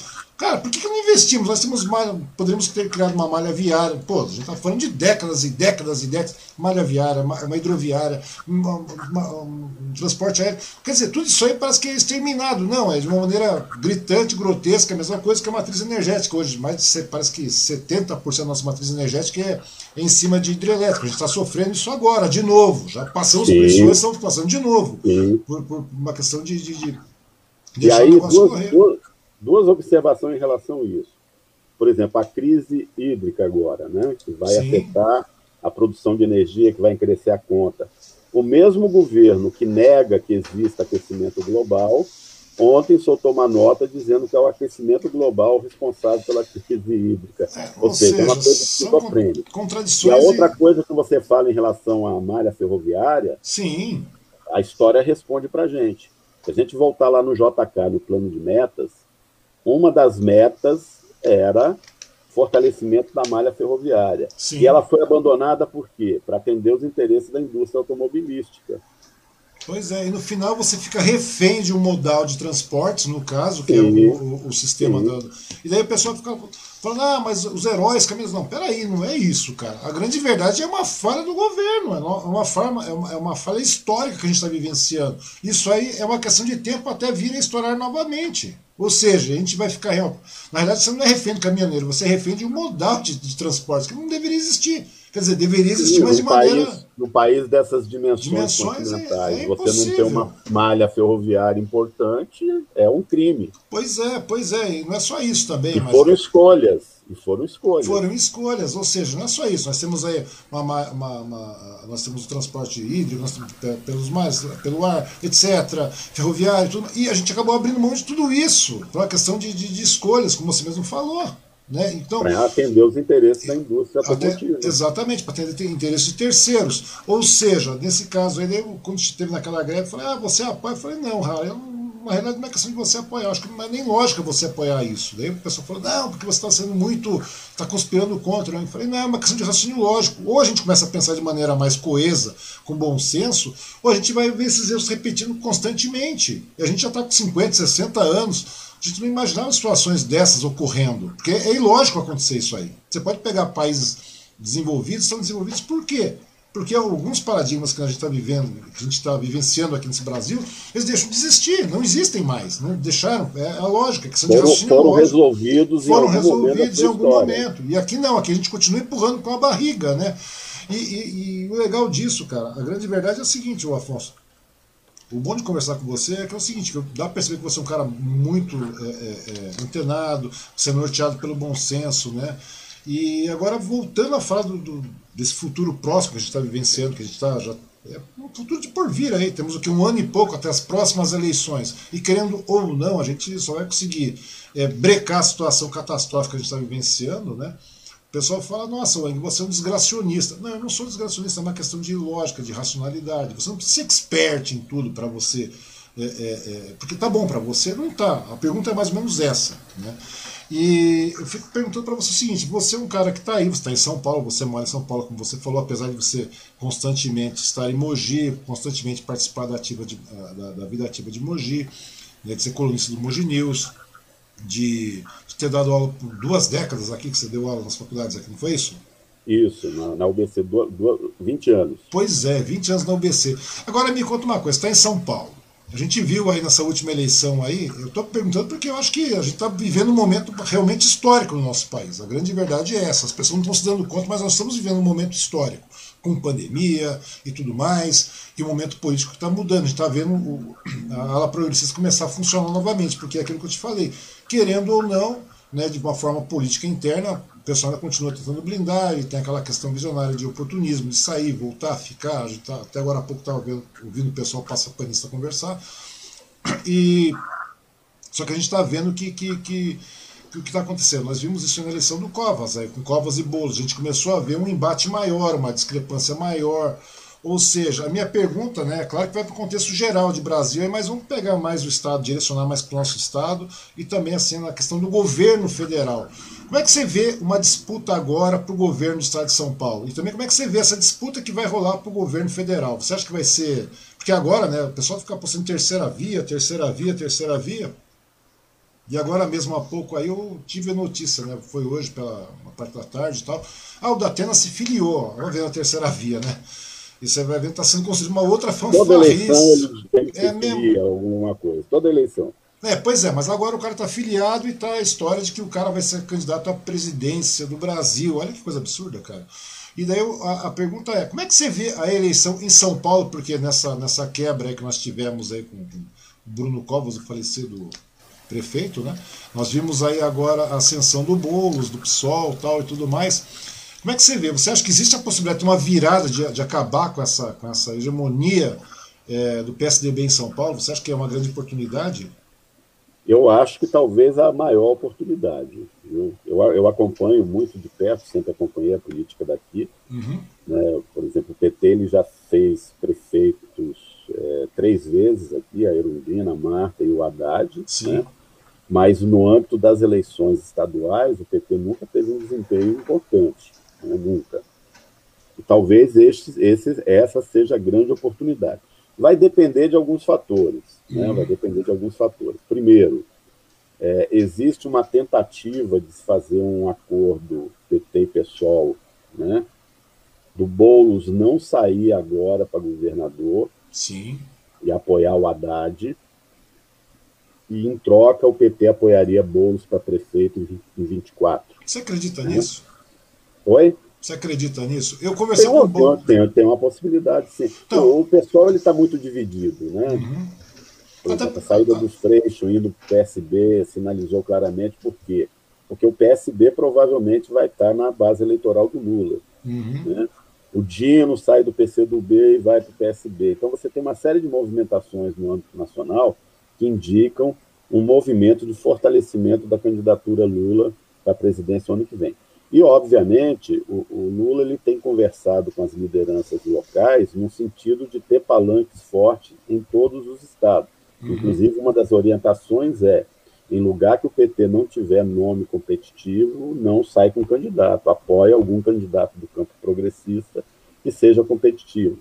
Então, é um xadrez eleitoral. Uhum. O que, que é, é não dá para saber ainda? O, o Dória, o Dória vai tentar se cacifar candidato à presidência ou vai tentar a reeleição aqui em São Paulo? O Alckmin, o Alckmin sai do PSDB e vai se candidatar a governo do Estado? Então, existe uma série de possibilidades, de acordo com que ela, se ela se confirme ou não, uhum. mexe nesse tabuleiro. Né? O Alckmin, óbvio, ele tem uma, uma força eleitoral, não tanto quanto a, quando ele ganhou, mas ele era um cara que dividiria votos aí com, com outras pessoas, né? Uhum. O Dória está começando a ter enfrentar um adversário dentro do próprio PSDB, que é o governador lá do Rio Grande do Sul. Sim. Né? Que não foi à toa que deu a entrevista no Bial. Né? Sim, é verdade. Sim. Jogada da Globo tentar colocar a imagem dele nacionalmente, né? porque ele é um cara só conhecido lá no Sul. Né? Uhum. E, e, e, com uma incorreção. Eduardo Leite, né, o rapaz? É, e com uma incorreção, né? O Bial falou o primeiro governador homossexual do nosso país, e não é. A Fátima Bezerra é governadora do Rio Grande do Norte, ela é negra, homossexual e governadora já faz tempo. Né? Então existe uma certa forçação de barra para tentar né? essa tal da terceira via. Pois é, é isso que eu estou falando. Agora você vê da Atena, você vê Eduardo Leite, a gente não sabe o que vai acontecer com relação à questão do, do, do Dória também, que é um cara muito indeciso, que inclusive nos próprios, é, junto com seus pais mesmo, ele é um cara não, digamos assim, bem visto, né? A gente já percebe não, a intenção do Tem um histórico político muito complicado. Né? Tem, tem. E sem contar o seguinte. E tá eu, falando... gozado que tem um monte de gente que fala mal do Dória comigo. Hum. Aí eu falo, mas pô, você votou nele. Pois é, cara. Eu, eu não votei. Eu votei no Márcio França, cara. Eu votei no Márcio França. Eu votei em Haddad e votei no Márcio França. Osmar, lá na rádio, lá na rádio, né? Todos votaram no Dória e todos votaram no Bolsonaro. Pois é, eu não votei, né? Daí é, aí depois os caras começaram a querer criticar o Dória e falaram, pô, mas vocês Você votaram votou no cara, cara. Vocês não, mas, cara, mas sabe, sabe, sabe, sabe, um, sabe um efeito que eu acho muito interessante nessa questão, o Afonso? É que muitas pessoas aí, cara, votaram no Dória, votaram no Bolsonaro. Não tem problema, eu não tenho nada. Tudo bem, tá errado, tá errado. O problema é o seguinte: você votou, votou errado, muito bem. Então corrija isso aí na próxima, que a grande verdade é essa, não tem como a gente fazer de outra maneira. Mas tem muitos aí, cara são muito complicados, né? O pessoal fala, eu não sei se você de vez em quando me acompanha, eu escrevo alguma coisa, falo alguma coisa, eu levo cada pedrada desses entre bolsonaristas, o pessoal da, dessa nova direita, né? Eu não tenho nada contra a direita, não tenho nada contra a esquerda, não tenho nada contra o centro. É, só acontece o seguinte, eu sei que tem coisas boas na direita, eu sei que tem coisas muito boas na esquerda, eu sei que tem coisas boas no meio de campo, porém tudo é, é, vem do diálogo, do debate, mas o que a gente está vivenciando não é isso, está vivendo um extremismo, um extremismo ter, terrível, e daí as pessoas falam para mim, pô, mano, como é que você deixa tal? Essas pessoas falam, você não dá um pé na bunda desse povo, você não bloqueia, você não exclui, você não sei o quê. Eu falo, não, cara, porque simplesmente eu, falo, eu, sou, eu sou da seguinte política, eu quero ver esse pessoal, eu não quero ver o pessoal torcer o braço. Você está esperando que esse pessoal vai torcer o braço. Não, eu não quero que eles, vão, que eles torçam o braço, eu quero que eles quebrem o braço. A grande verdade é essa. Porque é, tão, é inevitável esse caminho. Pela política que a gente está vivenciando, é inevitável. Então, deixa o pessoal, eu não consigo entender, as pessoas estão vendo o negócio errado, desgraçadamente errado, e mesmo assim continuam, parece que uma questão de soberba, uma questão de, sabe, é uma, sabe aquela coisa? É uma coisa, não dá para entender o ser humano, né? Outra, uma outra coisa que você está falando com relação à questão do, do, governo do estado de São Paulo, eu, estive, eu conversei com o Boulos e eu conversei também com, com o Marinho esses dias atrás. O Marinho eu conversei esses dias atrás também. E já, já existia aquela história de, ah, Boulos não sai candidato a governador, a gente segura aí, ou a gente te apoia para o município, né, para o executivo da, do estado de São Paulo, da, da, cidade de São Paulo, você vira prefeito, tal, nós vamos criar apoio para você, ou você sai candidato a deputado federal, tal, aquela coisa toda. Toda essa conversa rolou aí. Depois eu, eu fiz, eu, eu, estive junto com o Boulos aí também aqui, aqui no sindicato Suzano, tal, eu conversei com ele no Suzano hoje. E depois disso já estava mais do que lógico que o Boulos pretende realmente ser candidato a, a governador no estado de São Paulo. É aquilo que você falou também. É, de, de, do PSOL estar um tanto quanto, é, tanto quanto dividido, tal, etc. Será que aí, essa divisão que você fala do PSOL, cara, do, do Freixo para ir para lá, é, ir para o PSB, o Dino também, aquela coisa toda, será que isso aí não é uma questão de, de daquelas castas mais duras, porque o PSOL é um partido que vem de, de, partidos mais de uma esquerda mais pesada, mais, mais, mais digamos, mais pegada também, que é o PSTU, PC, PC, é, PCO, aqueles partidos de esquerda mais aguerridos, digamos assim. Você não acha que esse tipo de, de, de, de estrutura interna não é o que acaba gerando esse tipo de não conversar, etc., com, com, com, outros partidos, de não dialogar de uma maneira muito mais abrangente. Você não acha que isso aí é que está tá fazendo essa fragmentação, essa divisão dentro do PSOL, cara? Porque é, o. Não, sem querer interromper. Porque o Marinho chegou e falou para mim, não, porque o Haddad, etc, etc, etc, etc. Ele é o cara mais preparado, ele tem mais a cara de São Paulo, não sei aquela coisa. Ou seja, já presu, já dá a entender que o Haddad será o candidato ao governo do estado de São Paulo. Isso segundo o Marinho, não é eu que estou falando, o Marinho que falou, deu entender isso aí. É pra, não deu entender, não, ele falou isso, vai. É. E, da, e, daí, e tanto que ele falou, não, nós apoiamos o Boulos do município, tal, na eleição da prefeitura, tipo, como se o Boulos não fosse um cara realmente capacitado para ser prefeito, para ser prefeito de São Paulo. Tanto nós auxiliamos ele em questões, etc, etc, que ele não entende muito. E daí prometeram realmente um apoio, né, segundo o que correu pelos bastidores, para para que o PT fosse lá e apoiasse ele para a prefeitura ou para um cargo de deputado federal. Você acha que o PT ia apoiar mesmo, cara? Porque o PT tem essa história de ser um partido histórico, etc, tudo mais. Você acha que o partido, na, na, na próxima eleição, ele abriria mão de uma candidatura a prefeito do, do município de São Paulo em favor do Boulos? Eu acho que não. Eu, eu acho que talvez o PT tenha aprendido algumas coisas é, nesse passado recente. Hum. Né? Estou é, falando isso porque eu acompanhei internamente é, era muito difícil mesmo o PT fazer aliança, porque o PT sempre queria ser cabeça de chapa, não abria Sim. mão disso, né? Então era um partido que se isolava muito. Agora, PSOL, PSTU são todos partidos que saíram de dentro do PT. Uhum. Né? Era a mesma base de militância. O Boulos, o discurso público que o Boulos faz é o discurso público do, do PSOL. Né? Mas o Boulos, ele pessoalmente, defende uma aliança com o PT. Uhum. A Irundina é contra. Né? Então tem esses arranjos internos. Então o Boulos, óbvio, como ele é um cara que ganhou uma dimensão pública muito grande, ele quando fala na imprensa, quando ele fala na mídia, ele fala a fala do pessoal. Sim. Não, a nossa ideia é ter candidato, não sei o quê, não sei o quê. O Boulos é contra lançar candidato à presidência. E ele trabalha no sentido de se fazer um acordo. Eu não vejo, né, conheci muito o Marinho também, né, uhum. ele, ele foi presidente da CUT, quando eu saí da CUT, ele era o presidente da CUT.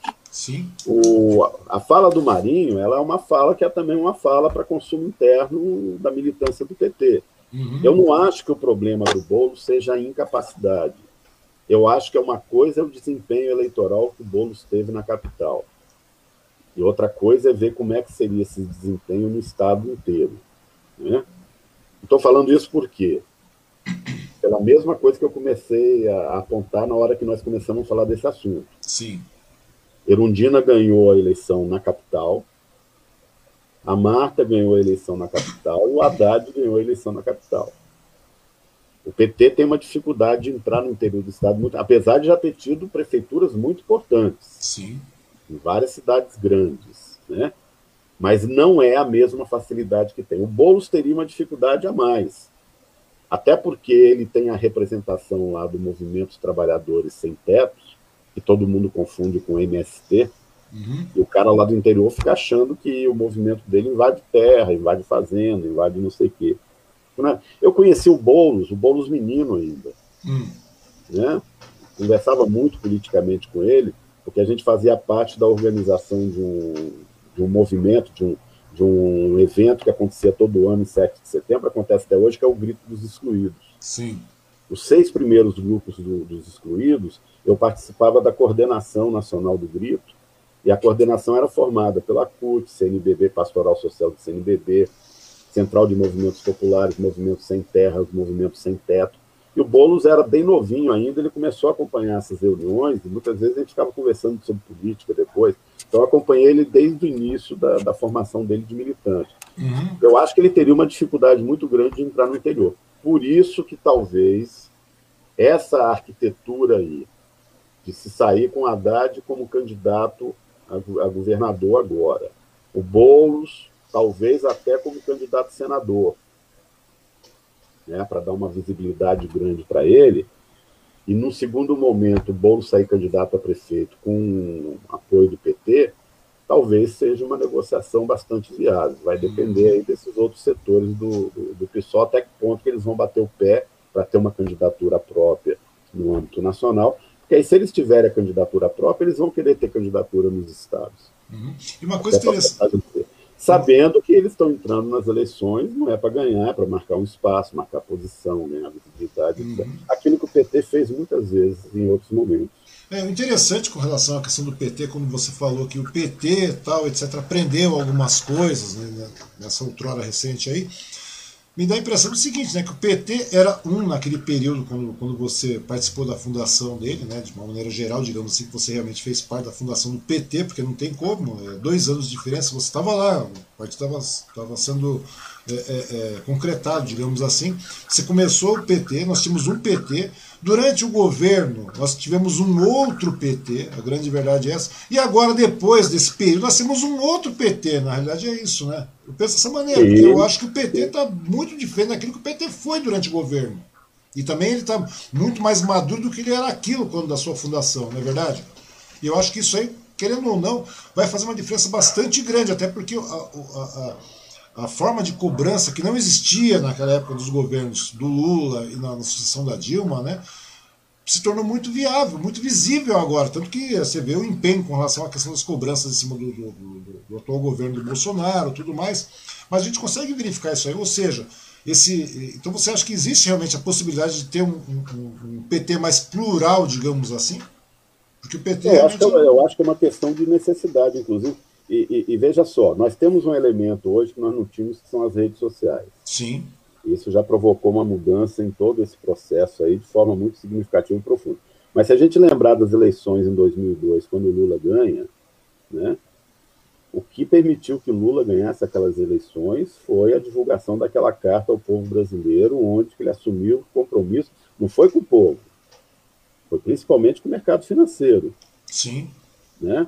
Foi um momento onde que esse segmento, que é controlador do capital, viu Lula mais palatável e aceitou a possibilidade dele ganhar as eleições. Uhum. Tá? Então, isso daí é uma coisa muito nítida. É óbvio, o Lula já sinalizou, ele, ele tem sinalizado para os militares, né? E, e, lembrando que durante o governo dele ele valorizava os militares, não com essa troca de dinheiro, mas de várias formas, dando importância aos elementos das Forças Armadas. Uhum. Né? Ele voltou a conversar com grandes empresários. Né?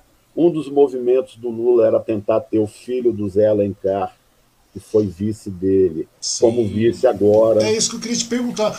Você acha que o Lula vai trazer? Porque o Lula, é, é, até o momento, ele realmente, apesar de não, de não dizer isso aos quatro ventos, ele ele realmente é, é um pré-candidato à, presidência da República. Como é que você vê é, a, a, o, vi, o, seu vice, o vice do Lula? Como é que você acha? Você acha que vai voltar novamente aquela velha história para chegar próximo do pessoal do empresariado, como o Zé Alencar, tal, etc? Se você vê dessa maneira, como é que você vê isso? Você acha que o, o vice do Lula vai ser alguém ligado ao empresariado também, aquela coisa toda? Você acha que ele pode escambar a trazer algum, entre aspas, um remanescente militar aí? Também existe essa possibilidade, né? Porque eu vi aí.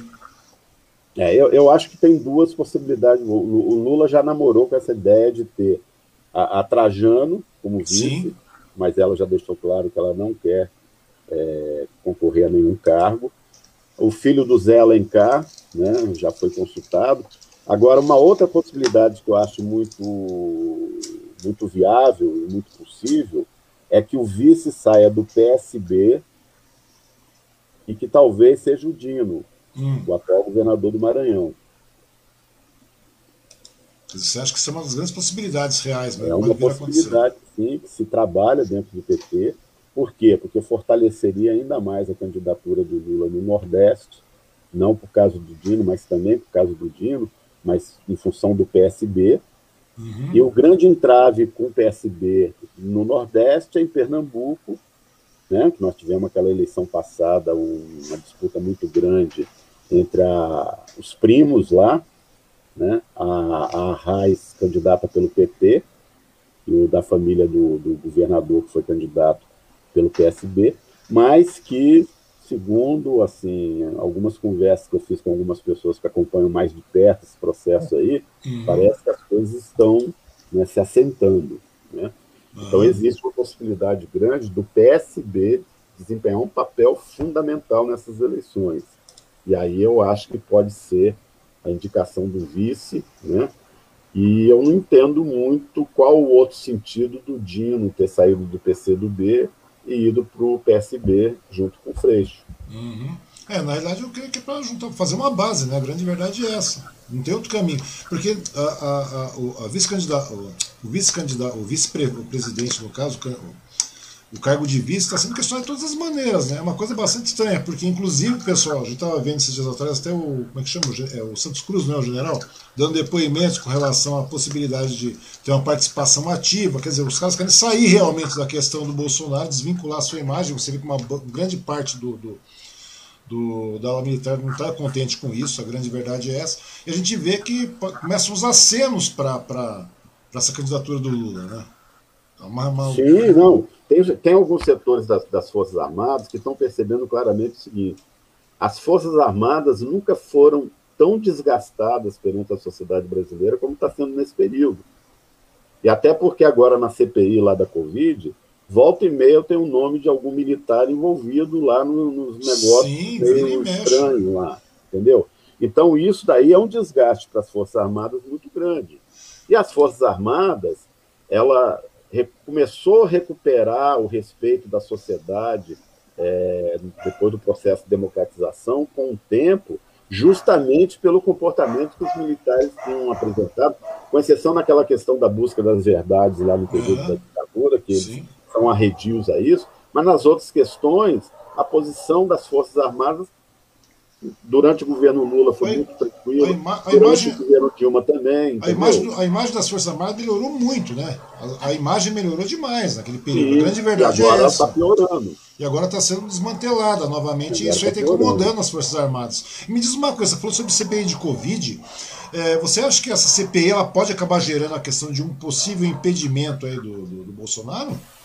Ah, eu acho que poder pode, mas eu acho muito difícil. Nessa altura do campeonato, até porque o processo do impeachment ele é um processo muito demorado. Né?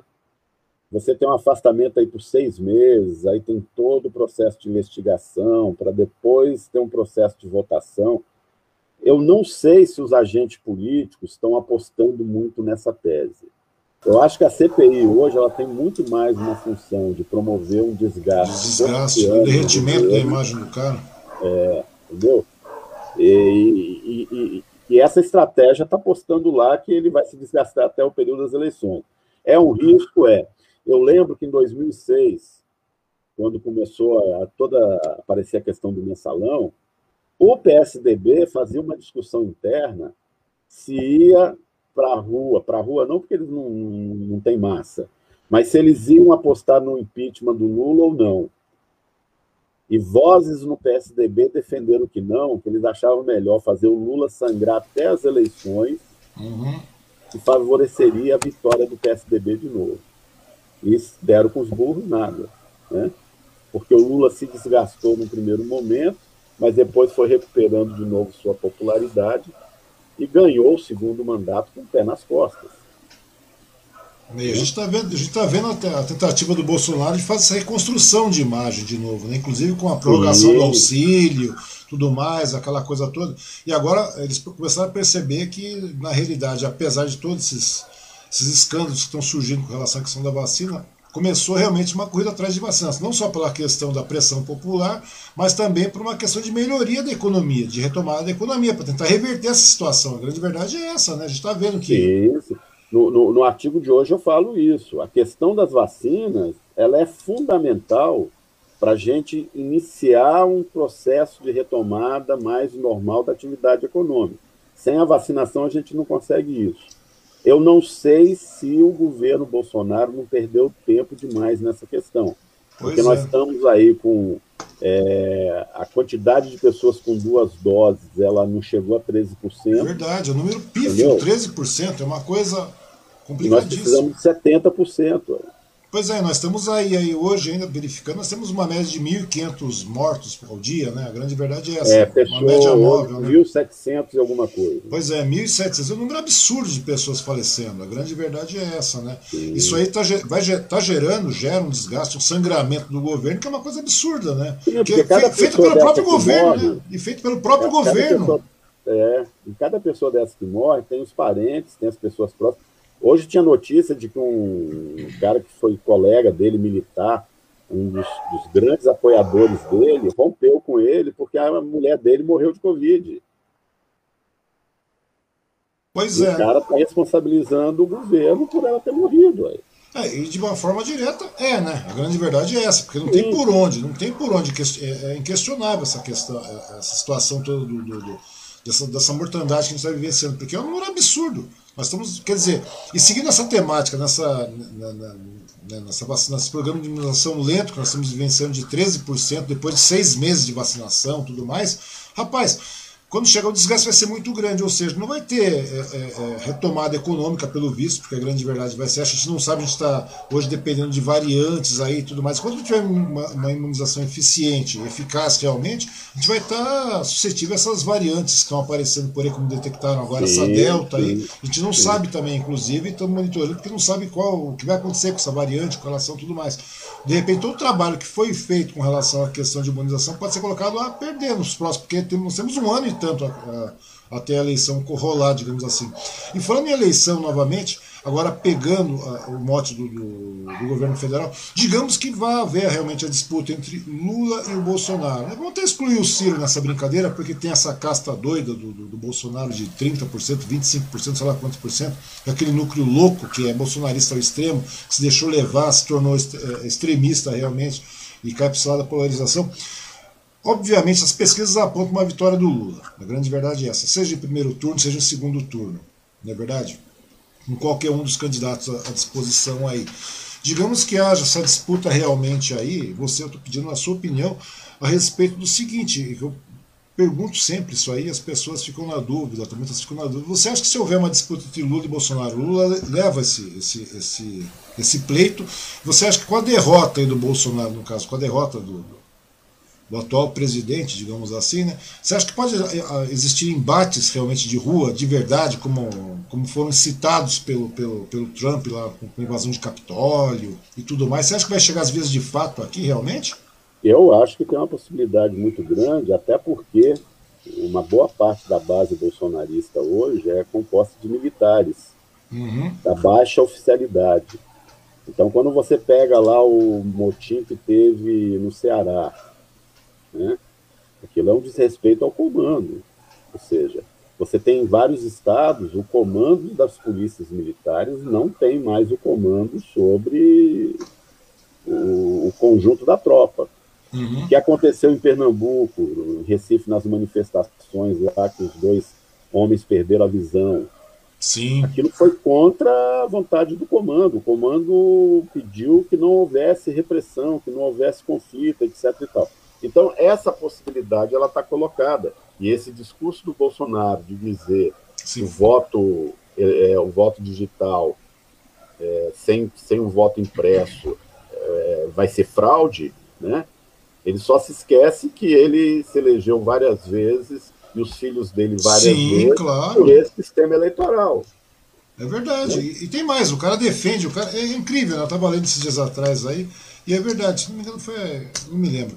Mas chegou lá é interessante. O cara defende, ah, aqui o voto foi. Nós tivemos fraude, tem que comprovar. Então prova, nunca prova nada, né? Aquela coisa. É, é igual aquela história do. do, do estou esperando autorização da população, da nação, que eu já estou. Meu, então autoriza, tá tudo autorizado para você fazer o que você quiser. Faz aí para ver se passa. E com relação à questão da, da, da, do voto impresso, é fraude, é fraude, com relação às urnas eletrônicas são fraude, gozado. Chegou nos Estados Unidos, o Trump foi derrotado, o cara chegou lá e falou que foi fraude também. Pô, mas lá um voto não é impresso. E lá é cédula eleitoral. Pois é, cara, você vê a contradição como é que é, né? E é o tipo de, é argumento. Esquizofrenia pura. Não, é, um, é um absurdo. Ou seja, agora você vê a questão da corrupção da, da com relação à cunhada também, que a ex-cunhada Resolveu falando, soltar o verbo. É, resolveu falar alguma coisa aí. A gente não sabe até porque nessa hora, a traição, a falta de lealdade, tudo mais, cara, essa trairagem ela existe nesse meio, principalmente nesse é, meio que a gente está, nesse meio, no meio do presidente, a gente isso é mais do que notório. Então agora eu fico imaginando. Porque nós temos aí esses 25%, cara, fica imaginando o, o, o, a paura que dá no, durante uma eleição, cara. No, no pré, porque a gente vive mini golpe. Todo dia o Bolsonaro vai naquele cercadinho, fala um monte de besteira e fica bravateando, incitando o golpe. A grande verdade é essa. Eu fico Sim, pensando, porque o limite. É o discurso golpista. O discurso golpista. Quer dizer, já tivemos a questão do golpe com relação à questão da Dilma. Né? A grande verdade é essa foi realmente um tombo que deram na, na, na Dilma. E, na, na verdade, fico pensando, eu estava conversando esses dias atrás com. com... Ah, o Barroso ontem deu uma declaração reconhecendo isso. Verdade, é verdade. Que a Dilma não, teve, não cometeu crime nenhum. Pois é, pois é, aquela velha situação, você verifica isso. Eu, eu, e a comoção nacional no final com relação à questão da, daquela facada, entre aspas, foi o mote necessário para o cara entrar aí. E de repente você vê que o argumento do cara é totalmente pífio, né? Toda a estrutura do cara é ridícula. Eu fico imaginando, a única maneira de continuar isso em 2022 vai ser levar o pessoal para embate na rua pegar esse, pessoal, essa casta bolsonarista, essa casta militar bolsonarista, como você falou, e levar isso para a rua, fazer como o Trump tentou fazer. Porque eu não vejo outro caminho, porque a gente está vendo que o cara está derretendo, que o governo do cara está derretendo, que o governo é inerte, é, é, é um governo é, é ilógico. Então a gente está vendo isso aí acontecer. E eu estou vendo, é, é, a imunização esquece, ela não vai cumprir o, prazo. Até porque quando chegarmos em, em, em, 2022, em janeiro, fevereiro, nós estamos aí, você foi vacinado agora, não foi isso? Fui vacinado em julho. Em março, fevereiro, março, abril, nós teremos segunda dose de vacina. Se tudo permanecer conforme o cronograma aí. Como é que isso vai acontecer? Não vai acontecer. Nesse governo, não. Nós vamos chegar aqui no número de óbitos até lá. 800 mil? Pois um é. milhão de óbitos. Isso pesa muito, isso pesa muito. E a economia como é que vai estar? Como é que a nossa economia vai estar? Como é que vai estar o número de desempregados? Como é que vai estar o número de famílias realmente em estado de miséria? Porque realmente está complicado. Eu vejo isso. Eu, tô, eu sinto no meu bolso. Eu tô, falo para as pessoas. Eu sempre fui um cara que nunca pagou muito minhas contas em dias. Aquelas contas, sabe? A conta de luz, de telefone, coisa que acontece com todo mundo. Você pendura um pouquinho atrasa, tal, uma semana, duas, um mês, muitas vezes. Mas, rapaz, eu inaugurei um prego Sabe aquela coisa você ficar com duas, três, quatro? Eu falei, rapaz, nunca me aconteceu isso na vida. Será que eu sou tão incompetente assim? Não, porque realmente está chegando em cima de todo mundo, está gritando o negócio. A gente vê que não é por uma, pela falta, porque é uma, é uma questão cadenciada, isso acontece naturalmente.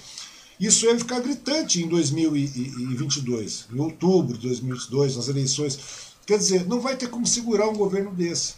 Imagina. E se você deixar passar também, e a gente está vendo agora que a esquerda está a ala progressista está fazendo uma pressão realmente. Está convocando manifestação, está colocando os fatos à risca. Nós temos CPI, nós temos esses escândalos todos correndo à torta direita. Não vão parar aí. Então, ou seja, a imagem do cara está sendo derretida e não vai ter realmente uma, uma, uma possibilidade, ainda mais com o Lula. Né? A pessoa fala, ah, temos Jacques Wagner, temos sei quem, temos sei que lá, não, uh, o Dino, mas não tem como você construir uma, pessoa, uma, imagem, uma, uma, imagem política como a do Lula em tão pouco tempo. Ou seja, vai ser o Lula mesmo. E a gente está vendo pelas pesquisas que o cara tem a, real possibilidade de ser eleito até no primeiro turno, de, digo de passagem. Ou seja, vai ter um embate na rua, né, cara? Se o Bolsonaro for ou não para o segundo. Se o Bolsonaro já não for para o segundo turno, já tem um embate, eu acho. Mas eu acho que o, a tensão é menor. Se ele, se ele não vai para o segundo turno. Hum. Né? Agora, por quê? Porque a tendência é, se for o segundo turno, aí é, é, é o máximo da polarização. Porque no primeiro turno você vai ter vários candidatos, né?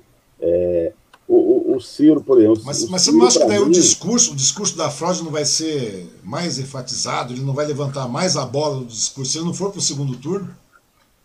Já querer melar o restante da coisa? Eu acho que não. Eu acho que esvazia muito esse discurso dele. Eu acho que ele ir para o segundo turno e perder a eleição com uma margem não muito grande, isso sim alimenta o discurso que nem o, o, o irresponsável do Aécio fez. Né? Eu estava acompanhando a apuração da, da, da, daquela eleição na Rádio Metropolitana, ao vivo lá, uhum. né, junto com a bancada. E aí, quando teve a notícia de que o Aécio, que o, o Fernando Henrique, Alckmin, todo mundo Serra tinham ido para Belo Horizonte para cumprimentar o Aécio porque estava todo mundo achando que a vitória estava garantida. E eu, na rádio, falei, gente, a maior parte das urnas que estão faltando é do Nordeste. Essa diferença que o Aécio colocou aqui, ela é insuficiente para ganhar as eleições. Aí acharam que eu estava maluco, riro. E aí foi, foi, foi. Aí daí a pouco passou, eu falei, gente, isso é óbvio. É uma questão... Não é adivinhação, porra.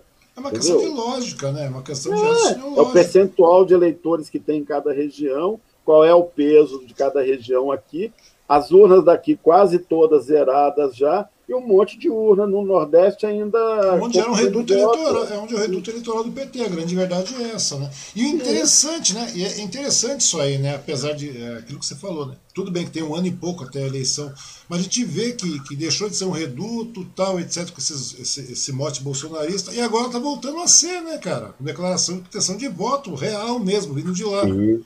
Ou seja, Tomara que. É, na, na, verdade, no Nordeste não deixou de ser, né? Tanto é Sim. é quando você olha os governadores que se elegeram em 18, o Nordeste ele continua. Sim, continua, continua, continua.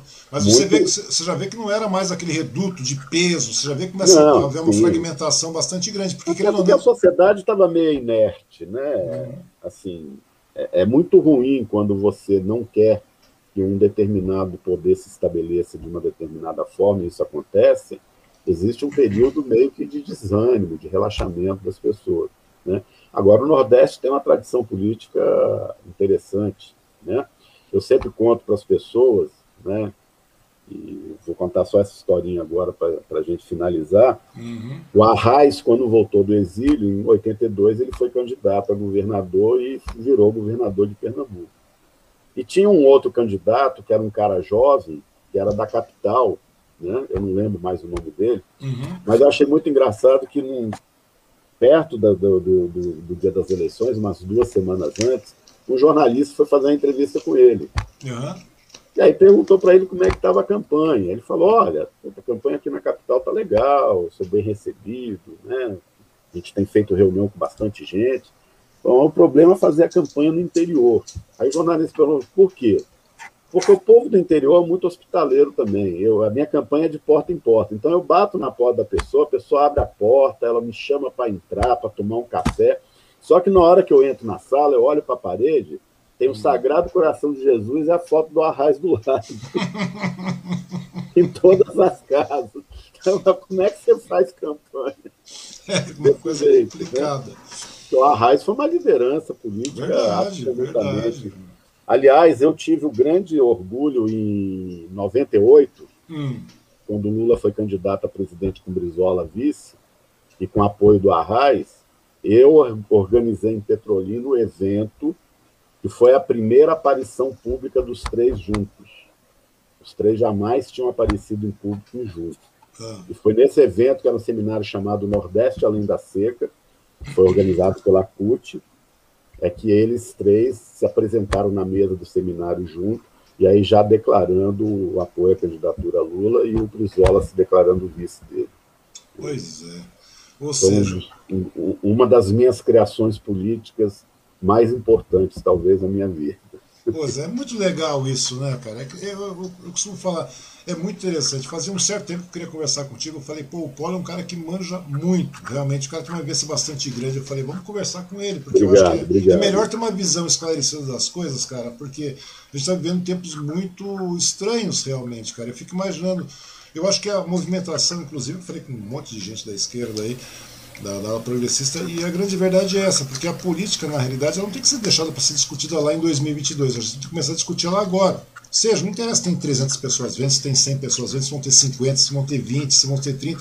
O importante é a gente começar a disseminar o raciocínio lógico, porque está complicado. Você imagina se realmente deixa, porque a máquina de fake news vai brotar dinheiro, a grande verdade é essa. Sim, Na época, em 2022, vai brotar dinheiro e toda aquela eu não sei como é que vai ser o negócio. Eu falei, a única maneira do Lula não disputar a eleição é se matarem o Lula. Falei, a grande verdade é essa. Porque a, porque a estrutura vai voltar, vai voltar com força de novo. o dinheiro vai brotar do nada. A grande verdade é essa, estrutura de fake news e tudo mais. E o brasileiro, querendo ou não, não tem essa cultura de cobrança, não tem essa cultura de, de, de, de essa cultura política, né, no caso, de verificar todas as, as ondas políticas do que está acontecendo, do que não está acontecendo. E eu estou vendo que se deixar o negócio rolar solto, a gente vai realmente ter. Por isso que eu vejo uma terceira manifestação, eu vejo já uma quarta, quinta manifestação em escala nacional, para manter o ritmo da coisa. Porque se você deixar, se, você, se, a, se a esquerda afrouxar agora, realmente existe uma real possibilidade do cara se reeleger. Se você deixar o negócio acontecer, existe o cara se reelegendo. Você imagina como é que vai ser daqui uma reeleição desse cara? Como é que você acha? Como é que agora, você agora eu acho, eu acho que os movimentos aí, os partidos que estão organizando as as manifestações têm que tomar um cuidado muito grande com as provocações infiltradas. Porque, por exemplo, nesses conflitos que acabaram acontecendo aqui Sim. em São Paulo, está rolando no Facebook aí umas três, quatro fotos de o símbolo do anarquismo feito errado, o que mostra que não são anarquistas. Ou mesmo. seja, eu, eu cogitei As isso aí roupas também. que os caras estão usando não são roupas que normalmente o Black Bloc usa, entendeu? Então tem que ter muito cuidado, porque vai ter muito agente provocador. É, exatamente. Você pode ver que chegamos a uma terceira manifestação e agora começou o quebra-quebra. Ou seja, na quarta Sim. manifestação vai ter um quebra-quebra. Ou seja, a parte da esquerda, isso aí, eu não estou acreditando nisso, cara. Porque é aquilo que você falou, aquilo que a gente estava discutindo. A esquerda mudou também, a grande verdade não, é essa. E, e a molecada e, mudou. E, a gente vê o problema é que se você coloca a gente infiltrado, você acaba estimulando outras pessoas a fazer também achando que é normal fazer. E é aí eu acho que as lideranças das manifestações têm que dar respostas muito duras condenando esses atos. Eu acho que a manifestação ela tem que ser ordeira, ela tem que ser pacífica, né? ela tem que visar o objetivo que é colocar na pauta lá, queremos vacina, queremos comida no prato, queremos emprego, é, é isso, verdade, é a pauta positiva dessas manifestações tem que ser essa. Ué. É verdade, porque o, o, o pessoal fala que ah, existe um antibolsonarismo, a questão não é essa, a questão é você começar a cobrar as pautas necessárias mesmo, aquilo que é necessário ser cobrado, que nem a vacina, que nem a alimentação, que nem a geração de renda, emprego, tudo mais, aquela coisa. E o, o, antibolsonar, o bolsonarismo começa a cair. A grande verdade é essa. O atual Sim. governo cai. Você não precisa Sim. quebrar para mostrar, não é uma questão de, de de demonstração de força, uma questão de cobrança lógica. A partir do momento que existe a cobrança lógica, começa a existir essa quebra desse estigma que a gente está vivenciando hoje. A grande verdade é essa. Bom, Afonso, de verdade, meu muito obrigado. Eu sei que já são, parece que nós conversamos perto de duas horas. É um grande orgulho, uma grande satisfação poder conversar contigo de verdade mesmo. Muito obrigado pelo seu tempo, pela sua disponibilidade. Eu sei que, querendo ou não, nesse período de pandemia, a coisa se torna mais complicada para todo mundo. E eu agradeço demais mesmo a sua participação. Não, para mim foi um prazer grande, Osmar. Adorei bater esse papo aqui. Espero que as pessoas que acompanharam a gente tenham gostado também. E me, me coloco à disposição. Se mais para frente você quiser marcar uma outra conversa, com todo Opa. prazer. Tô falando, vou, vou, abrir uma hora dessa, uma mesa. O pessoal não abre mesa redonda, esse pessoal de futebol aí, de programa esportivo. É. Vamos fazer uma mesa retangular, porque né? Eu acho incrível. A gente poderia montar uma, uma mesa retangular, trazer quatro, cinco pessoas diferentes para discutir um assunto pode de maneira. Ter, eu pode, acho que é muito mais interessante, muito mais importante isso aí, porque você começa a dialogar de uma maneira ampla, realmente, né, cara? Com certeza. Verdade, porque não existe verdade absoluta, né? Existe a minha verdade, existe a sua verdade, existe a verdade verdadeira, né? Que é a verdade investigada. Que a grande verdade é essa aí. Tá bom?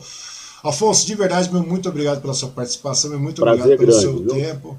Foi um grande prazer poder conversar contigo, tá bom? E amanhã estamos de volta. E amanhã estaremos de volta às 20 horas. Eu estou na avisa com quem, mas estaremos aí, tá bom? Obrigado, meu muito obrigado de verdade, meu muito obrigado a todos aí. Até amanhã, até mais. Um abraço e boa noite, viu? Boa, boa noite. noite.